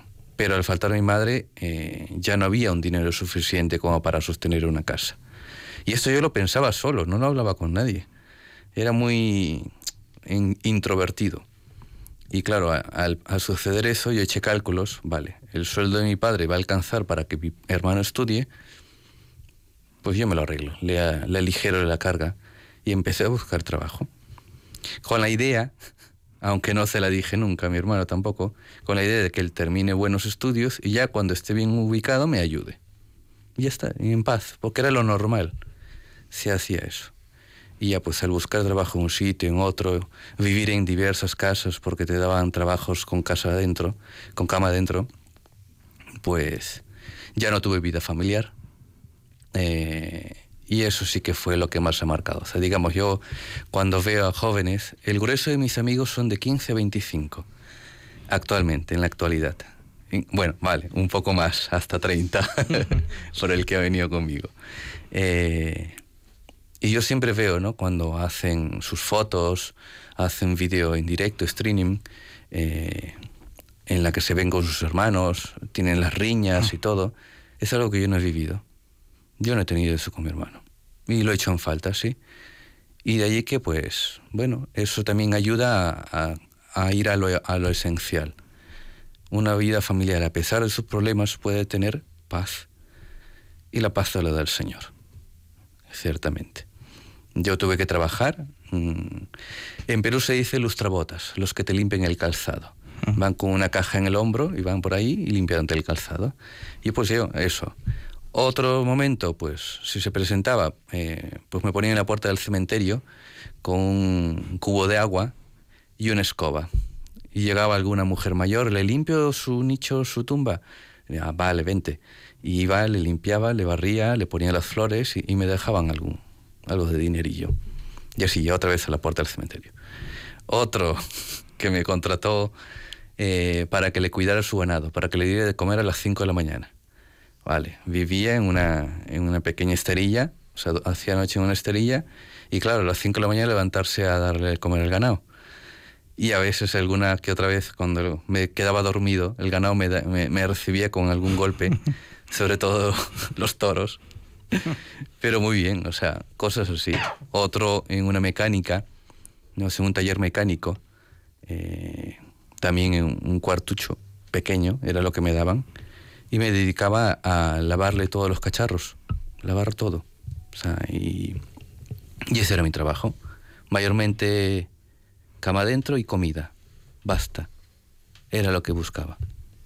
Después estudiaba, se hacía lo que se podía y sobre la marcha. Y el estar cambiando, por ejemplo, yo ahora estoy en una parroquia, en una casa abadía. Bueno, un momento, un momento. No nos vayamos tan No, adelante. solo, solo para Vale, paréntesis. puntualizar. Es la vigésimo novena casa donde voy a vivir. O sea, que has estado en muchas. Sí, en razón de los trabajos. O sea, he ido cambiando un poco. Y. mm, ¿Y cuándo te encontraste tú con el Señor? Yo creo que él estuvo siempre. Estuvo siempre. Dejó sus huellas, se dejó ver, pero yo prefería mirar para otro lado. Me parece que, eh, de alguna manera, un poco de mirada que tuve hacia él, como, como queriéndole mirar de reojo, fue cuando entré en una cofradía, por un amigo. Vivía en casa de este amigo y entré en una cofradía. Y yo iba porque, bueno, pues estaba bien entre los muchachos de mi edad, ¿no? Lo pasábamos bien, en plan sano, muy tranquilo. Bueno, Perú, claro, en ese tiempo uno, la idea moral de la vida era un, un buen freno para no desbarrancarse, para no irse por otros derroteros. Y fue de alguna manera un modo de acercarse. Algo más consciente ya fue cuando tuve 16 años y ingresé a la parroquia por primera vez para hacer la confirmación. Ciertamente porque estaba detrás de una muchacha, no es que yo quisiera confirmarme. fui porque fui, ella iba. Éramos 280 muchachos que se preparan para la confirmación y no tuve la suerte de estar en el mismo aula de catequesis que ella. Tenía un catequista que lo daba todo, era estudiante de medicina, tendría 25 años, todos los de mi grupo no le hacíamos caso al pobre, no pasábamos olímpicamente de él, teníamos la edad que teníamos, hasta que caí en la cuenta que él se esforzaba, se quedaba sin voz, y como que me dio pena. Dije, mira, voy a ponerle un poco de atención y así por lo menos sé de qué hablarle o preguntarle. Y a veces le preguntaba cosas que acababa de decir. Y hacía así un poco el bobo, pero poco a poco así fui cayendo en cuentas que no, no me, o sea, cosas de la fe que no me di cuenta. Hasta el 16 de octubre de 2007. Yo creo que ahí fue el día que me encontré con el Señor. Mira que me acuerdo la fecha. Fue el día que me confesé por primera vez, porque yo no hice la comunión a los 10 años, no. Eh, me confesé por primera vez y ya que había misa, pues me quedé en misa. Y claro, yo le había preguntado al cura, ¿y ahora que me he confesado, ya se puede comulgar, no? Me dijo, sí. Que el cura no sabía que era mi primera vez que me confesaba. Pues, pues llegué al banco, estuve en la misa y fui a comulgar. Vi que todo el mundo se ponía de pie a la hora de la comunión, pues me acerqué. Y me dio un temor grande, pero comulgué. Claro, estaba confesado, o yo tenía temor. No sé qué me iba a pasar, era la primera vez que lo hacía. Pero por otra parte sabía de que, bueno, ahí está Jesús, ¿no? Y mientras caminaba hacia el altar, caí en la cuenta, si mi madre está con Dios y Dios está en la misa, en la hostia, unirme a esta hostia consagrada, pues es alguna manera de unirme a mi madre. Fui al banco y lo único que pude pensar es, mira, el beso que no le puedo dar, dáselo tú. Es lo único que supe decir. Por eso me acuerdo tanto la fecha. Y desde ese momento empiezas a tener una relación de intimidad con el Señor. Poco a poco. Poco a poco. Terminé la confirmación, me quedé en la parroquia. El sacerdote fue muy paciente conmigo. Me conocía de lejos. Yo seguía trabajando en lo que podía. No era mal estudiante. He tenido una buena memoria. Caprichosa, pero muy buena. Lo que, lo que escuchaba se me quedaba. Luego rendí exámenes y ya está, no estudiaba. Por eso me aventuraba a trabajar sin estudiar, mm, aunque no me duró mucho después. Eh, pero ya luego el tema de acercamiento, de intimidad con Jesús ya me vino luego por un voluntariado. Un voluntariado en Lima, en la capital, con niños de extrema pobreza. O sea, yo había estado rebotado con Dios porque pensaba de que me había quitado lo más valioso, que era mi madre. Estaba enfadado, no quería saber nada de él. Pero al ver luego eso, que habían otros niños que estaban muchísimo peor que yo, y lo habían perdido todo porque no tenían ni padre ni madre, vivían con las abuelas o un tío o, un vecino, y aún así eran felices, yo me pregunté, ¿y esto qué es tienen? O ¿qué es lo que tienen y que yo quisiera? O ese voluntariado que fui por una semana, terminé quedándome 10 semanas, eh, creo que fue el momento en el que marcó. Y sobre todo porque caí en la cuenta de que, aunque las primeras semanas no, de que todo eso lo llevaba un sacerdote. O era un sacerdote alemán, misionero, misionero del Sagrado Corazón, que hacía esa labor, ¿no? Eh, que era de un era de una parroquia muy acomodada en Lima, una parroquia rica se podría decir respecto a las demás, pero que gastaba muchísimo dinero en eso. Era una semana que se estaba con los niños, se les hablaba de Dios, que se les trataba de inculcar un poco de esperanza, de alegría, y que no volvían. Era una única vez que estaban esos niños. Y yo sí que me pregunté, ¿quién lleva todo esto? Un cura. ¿Por qué hace esto un cura? ¿No? ¿Ganará bien? ¿Tendrá buen dinero? Hombre, si viene de Alemania y está aquí, pues debe ganar buen dinero, digo yo. Y no sé por qué, o sea, yo le pedí, eh, padre Dietrich se llamaba, bueno, se llama aún, ¿le puedo hacer una pregunta? dice, sí, pero en privado, que no quiero que sea público. Fuimos a su despacho y aunque yo quería preguntarle por qué se ha hecho cura, le terminé preguntando qué se necesita para ser cura. No sé por qué cambié el término de la pregunta, y sorprendentemente la respuesta no era la que yo esperaba. Me respondió, me miró de pies a cabeza. Claro, yo era muy delgadito, la mitad de lo que soy ahora, ¿no? y me respondió como con como con pena. No sé por qué, o yo lo percibí así. Pues muchas cosas que tú no tienes. Para mí eso fue un guantazo ¿Cómo? y le dije, vale, muchas gracias. Y me fui. No le dejé explicarse. Pero los meses siguientes, o sea, no me reboté, no dije, este es un tonto, no, ya podría haber dicho algo mejor, o sea, en lugar de haberme rebotado, que ya lo estaba de por sí con Dios, en lugar de rebotarme con Él, me empecé a plantear, ¿pero por qué ha dicho eso? ¿Qué es lo que no tengo yo? ¿No? Empecé a calcular, a ver, Él es ya muy mayor, yo estoy joven. Él es alemán, yo soy peruano. Él habla muy mal el castellano, pues yo hablo bastante bien. Él tiene poca esperanza de vida, yo tengo años. Él se adapta, yo soy de esta idiosincrasia. O sea, y así empecé a encontrar razones por las cuales mm, quería saber por qué no. Y aquella novia que tuve en ese tiempo me dijo, pues, si quieres saber, porque ya estaba harta de que yo le diera vueltas a la idea, si quieres saberlo, pues vete al seminario. ¿Qué quieres que te diga? Pues vale. La chica. Sí. Cansada me lo dijo. Eh, y empecé a ir a hacer un poco de discernimiento. Fui monaguillo por primera vez con mis 18 años, porque el cura me lo sugirió, acompáñame a misa, pero acompáñame no en el banco, sino acompáñame en el altar. Cuando le pregunté luego, otro sacerdote. Y poco a poco fui queriendo conocer. Entré al seminario queriendo conocer las razones, por qué yo no. Pero no en el modo desafiante, sino que como lo vi con ese rostro triste, quería saber por qué me lo ha dicho de modo triste. Y era porque, claro, él había conocido de mí, había sabido de mí y sabía que, pues, esa vida sin familia, esa vida sin Dios, es más fuente de tristeza que, que de alegría para los demás. Y claro, eso es lo que en el seminario poco a poco se fue sanando. He estado, creo, en el seminario 10 años.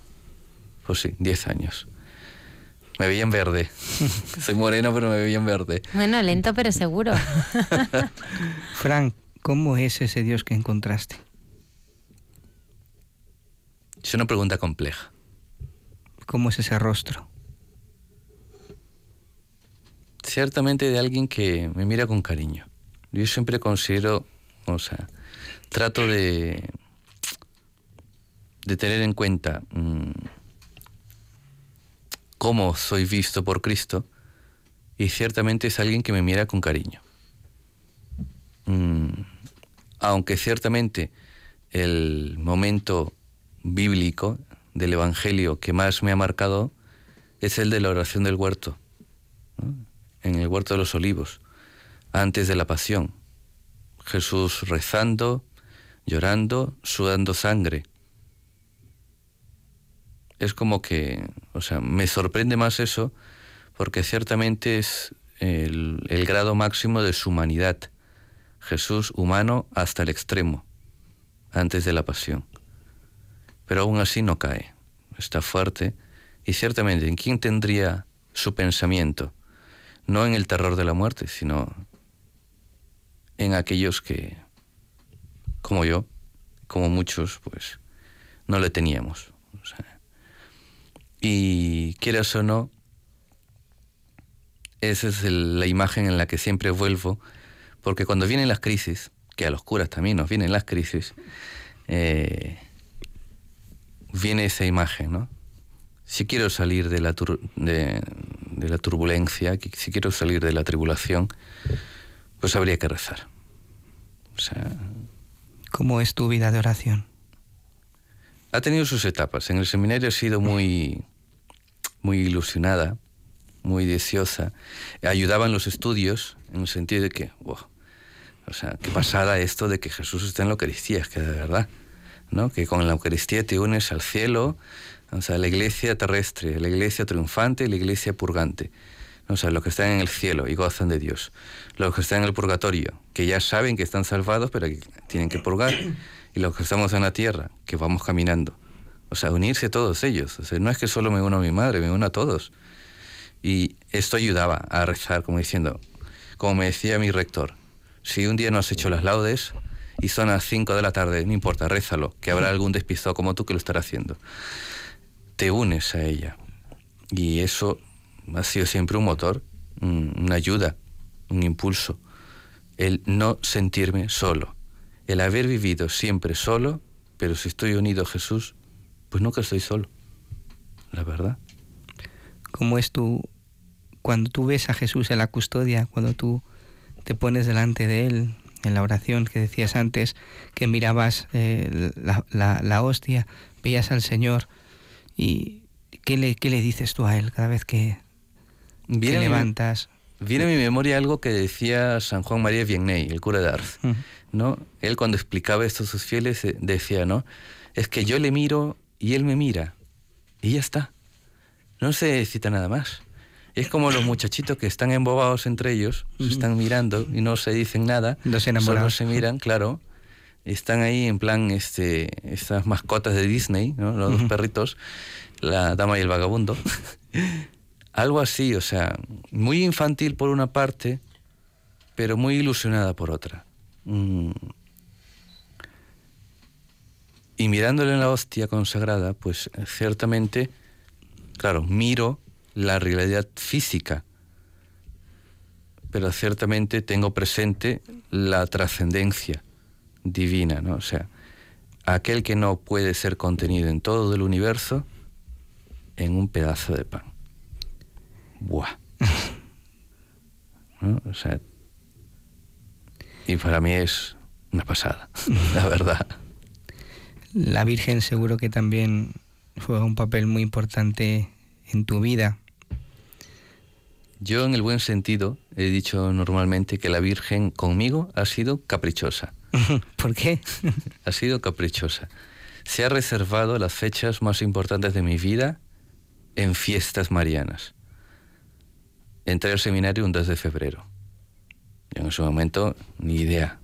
¿no? 2 de febrero, el día... La, dos- la presentación. La presentación, ¿no? La Virgen de la Candelaria, como se le Mm. llama en Perú. Eh, hice mis ministerios, ¿no? Mis ministerios un 16 de julio, la Virgen del Carmen. Fui ordenado diácono un 15 de agosto. Mm. Fue ordenado sacerdote un 17 de julio, es verdad, pero el obispo dijo no.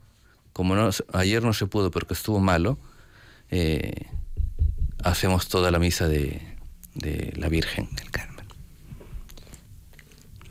Y la Virgen te ha acompañado durante todo este camino. Eh, ¿Quién es María para ti? Me viene una imagen. El día que, que había muerto mi madre. Es verdad que yo no tuve una infancia en la que iba con sus padres a misa, o sea, no, no crecí así. Mi, mi familia era cristiana, católica, pero no, muy, muy poco practicante. O sea, yo no conocí un templo de pequeño. Pero no por algo, no sé por qué, bueno, cosas de Dios. Mi madre estaba postrada en la cama de mi abuela, porque la casa de mi abuela materna estaba al lado de mi casa. Mi madre hacía noche en casa de su madre. Cuando nos avisaron que ella había faltado a las 4 de la mañana, mi padre me avisó, me despertó y fuimos a casa de la abuela lado. La veo postrada, claro, ya había fallecido, y veía a mi abuela llorando por su hija difunta, ¿no? Y yo sentado en la cama de al lado mirándola, mirando ese, ese cuadro. Una madre que llora por la hija. Y yo me vino la pregunta, ¿no? Y ya me he quedado sin madre. ¿Y ahora yo qué hago? No, miraba a mi abuela y decía, "Mm, no sé. Y me viene a la mente el rostro de la Virgen, también llorando al pie de la cruz. Y como si yo le dijese interiormente, ¿no?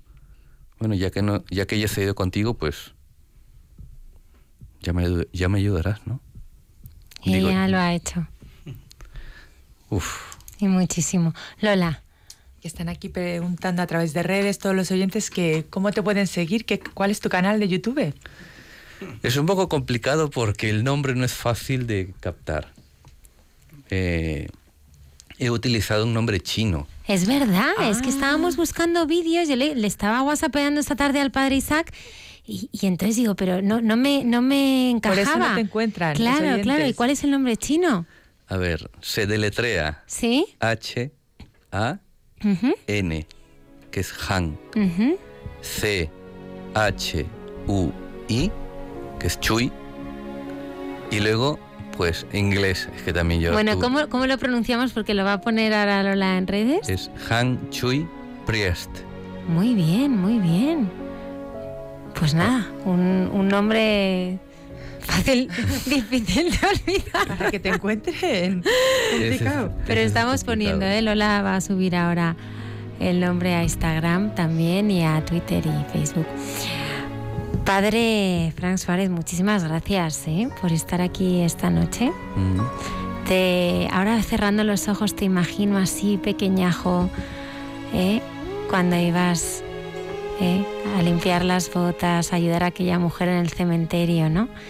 Y doy gracias al Señor por tu vida, ¿no? Y qué cosas más grandes ha hecho el Señor contigo, ¿no? Y ahora que tienes tantísimos seguidores, ¿no? Que, que, que conocen a Jesús a través de, de, tu evangelio, ¿no? Y el Señor es bueno y es grande. Muchísimas gracias, Fran. Muchas gracias también. Gracias por estar aquí y ya nos contarás qué tal el encuentro mañana de YouTube. Sí, sí, sí. Una y 47 minutos de la madrugada. No podemos terminar este programa sin escuchar a la hermana Carmen Pérez y José Manuel Palogueque en Entre tú y yo. Ya, una y 47.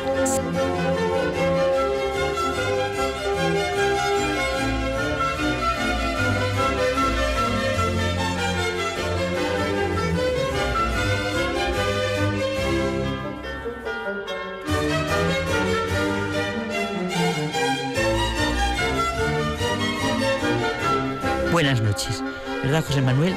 Saludamos buenas noches. Buenas noches. En estos momentos de intimidad entre tú y yo, en este programa tan estupendo de Hay mucha gente buena. Uh -huh. ¿Y no te parece, José Manuel, que es un tiempo muy indicado para hacernos las grandes preguntas que habitan en todo ser humano? Ahora, no podemos quedarnos con respuestas fáciles porque no podemos vivir sin la búsqueda de la verdad sobre nosotros mismos. Yo creo que esta es la gran conversión a Dios, el encuentro continuo con Jesucristo. Estos son los encuentros que de una manera o de otra buscan en Jesús de Nazaret la verdad sobre sí mismos. ¿Quiénes somos? ¿De dónde venimos? ¿A dónde vamos?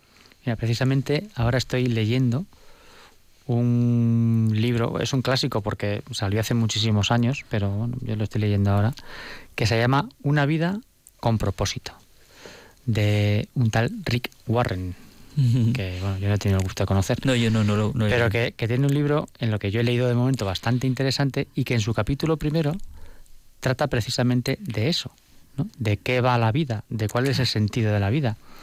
Y, y avanza que sobre el sentido de la vida existen dos posibilidades. Una es la especulación, que para eso él dice que bueno, que ha estado la filosofía durante toda la, la, la historia claro, de la humanidad. lo que ha hecho, claro, especular las preguntas fundamentales, claro especular. Sí. O la otra alternativa a la especulación es la revelación. Claro. ¿Para qué Dios ha creado el mundo y a cada uno de nosotros? De nosotros, precioso. Claro, lo que necesitamos es lo que tú acabas de decir. Necesitamos el auténtico amor, la belleza, la verdad, la misericordia. Como tú has dicho, la mirada de alguien que siempre nos mire, nos acompañe y nos dé como la mano. En realidad, sentimos la necesidad de ir por la vida sabiéndonos hijos, con necesidad de la llegada a una, un hogar. Claro. Y lo llamamos cielo, en el que seamos plenamente en Dios que nos ama, nos salva, nos redime. Es que fíjate qué vida tan pobre, aquel que no tiene ese poquito de fe, Uy, sí. que le haga pensar que al final del camino llegas a una casa en la que están toda la gente a la que quieres y que vas a estar allí eternamente y eternamente feliz. Claro. Sin esa esperanza. Y en la que sí, es que es verdad. ¿Qué sentido tiene la vida? ¿Qué sentido tiene la vida? Es que cada uno con nuestra vida somos la respuesta al sentido de la vida. En lo que vamos diciendo. Claro. La verdadera sabiduría es reaprender a ver el mundo. Lo importante es que hoy, cada día, en las circunstancias que sean, sepa que vengo de Dios y voy a Él y que se va por el camino del amor. Nuestro interior es lo mejor que Dios ha creado para nosotros. En Él están todos los secretos de lo que es nuestro camino, nuestra verdad, nuestra vida. Por eso, ibas a decir algo, José Manuel. No, que es que, claro, que es que es verdad que es que Dios habla en las circunstancias de la vida de cada uno. Concreta. Hay muchas veces que, que, que, que dices, pero Dios mío, ¿no? Y, y, y alguien te pregunta y, y, tú preguntas, pero ¿qué querrá Dios de mí? No, pues si lo que quiere Dios de ti es lo que tienes delante de claro, ti. Claro, claro. Es que vivas eso desde Él. Claro. Por eso, ¿verdad? La conocida expresión de San Agustín que buscaba a Dios en todas partes y lo vino a encontrar dentro de sí mismo. Hay un autor, un psicólogo, que tiene un libro que se llama El hombre autorrealizado, y dice que las personas que buscan su autorrealización directamente, separadas de una misión en la vida, de hecho no lo logran. Si perdemos de vista nuestra misión, también perdemos nuestra identidad. La raíz está en sentir mi vida como una misión. Es Dios quien me ha llamado a la vida. En este tiempo de cuaresma, importantísimo sentir esto. Por tanto, el hombre solo puede ser entendido a partir de Dios. Es que fíjate esto que dices es tan importante como, como que para esta gente que se siente tan importante, habría que, eh, habría que acompañarles a, a, un pensamiento, es decir, es que tú no has nacido porque has querido, tan importante que te sientes. Te han llamado a la vida. Te han traído a la vida. Has sido traído a la vida. Claro. No has venido tú. Claro. En los momentos decisivos de la existencia siempre vuelve a probarse que no existe ninguna actitud frente a esas situaciones límites como la actitud de la fe. Claro. Actitudes como sea, fe en Jesucristo, nuestro camino, nuestra verdad y nuestra vida. Me gusta mucho una frase de Pascal, muy significativa. Yo no te buscaría si no te hubiera ya encontrado.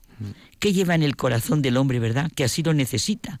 En realidad lo que se venera existe antes de nuestra veneración. Yo, vamos, evidente. Pero aquello que no puede defraudarnos jamás es Dios. Sí, eso es evidente. La pena, José Manuel, es que vivimos en un mundo de mensajes, constantemente lo vemos en todos los sitios, pero casi todos los mensajes se dirigen así, en general. Sí, al, público, en las redes sociales. Eso. Como para que eh, un mundo...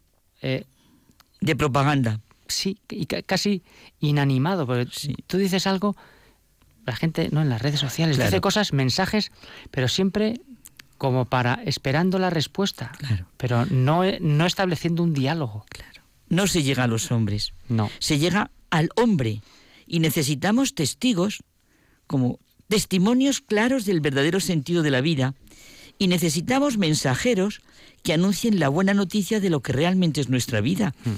El verdadero mensajero habla de la abundancia de corazón. Bueno, tenemos que cortar, ¿verdad? Sí, porque si no, ya sabes que yo prefiero pues nada, antes de que nos echen. Misericordia en este tiempo es la ley fundamental que habita en el corazón de cada persona.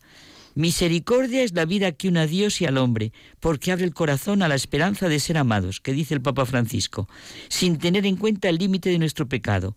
Ánimo. Yo, preguntémoslo, qué sentido tengo de la vida y cómo contesto con mi vida las preguntas que me voy haciendo. Fíjate, yo te diría que no busquemos tanto el sentido de la vida, sino que hagamos las cosas con sentido. Con sentido, exacto. Y encontrar en cada cosa el sentido que a los ojos de Dios tiene. Vámonos que... Buenas noches. Hasta la semana que viene.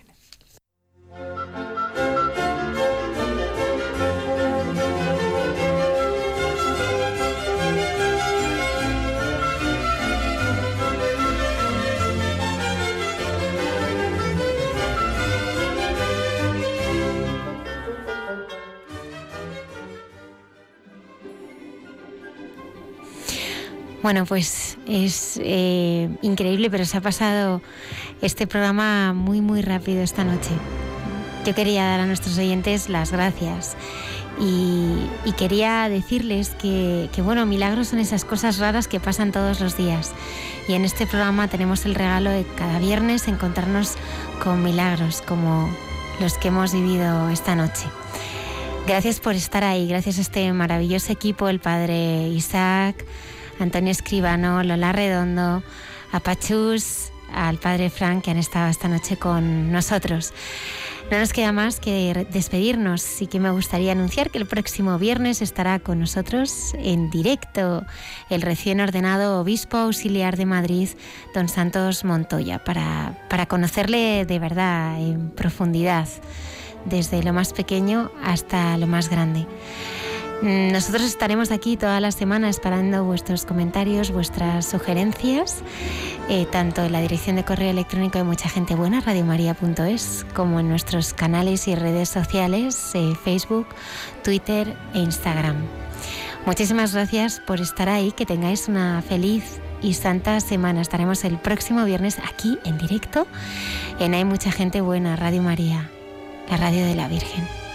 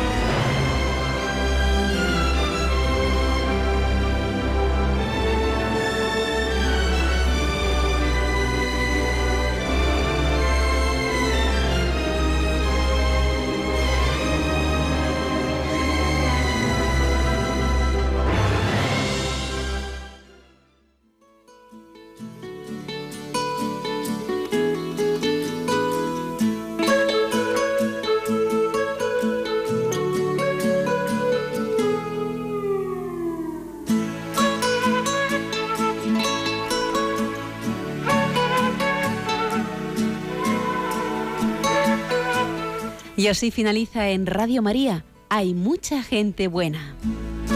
Un programa dirigido por Almudena Delgado.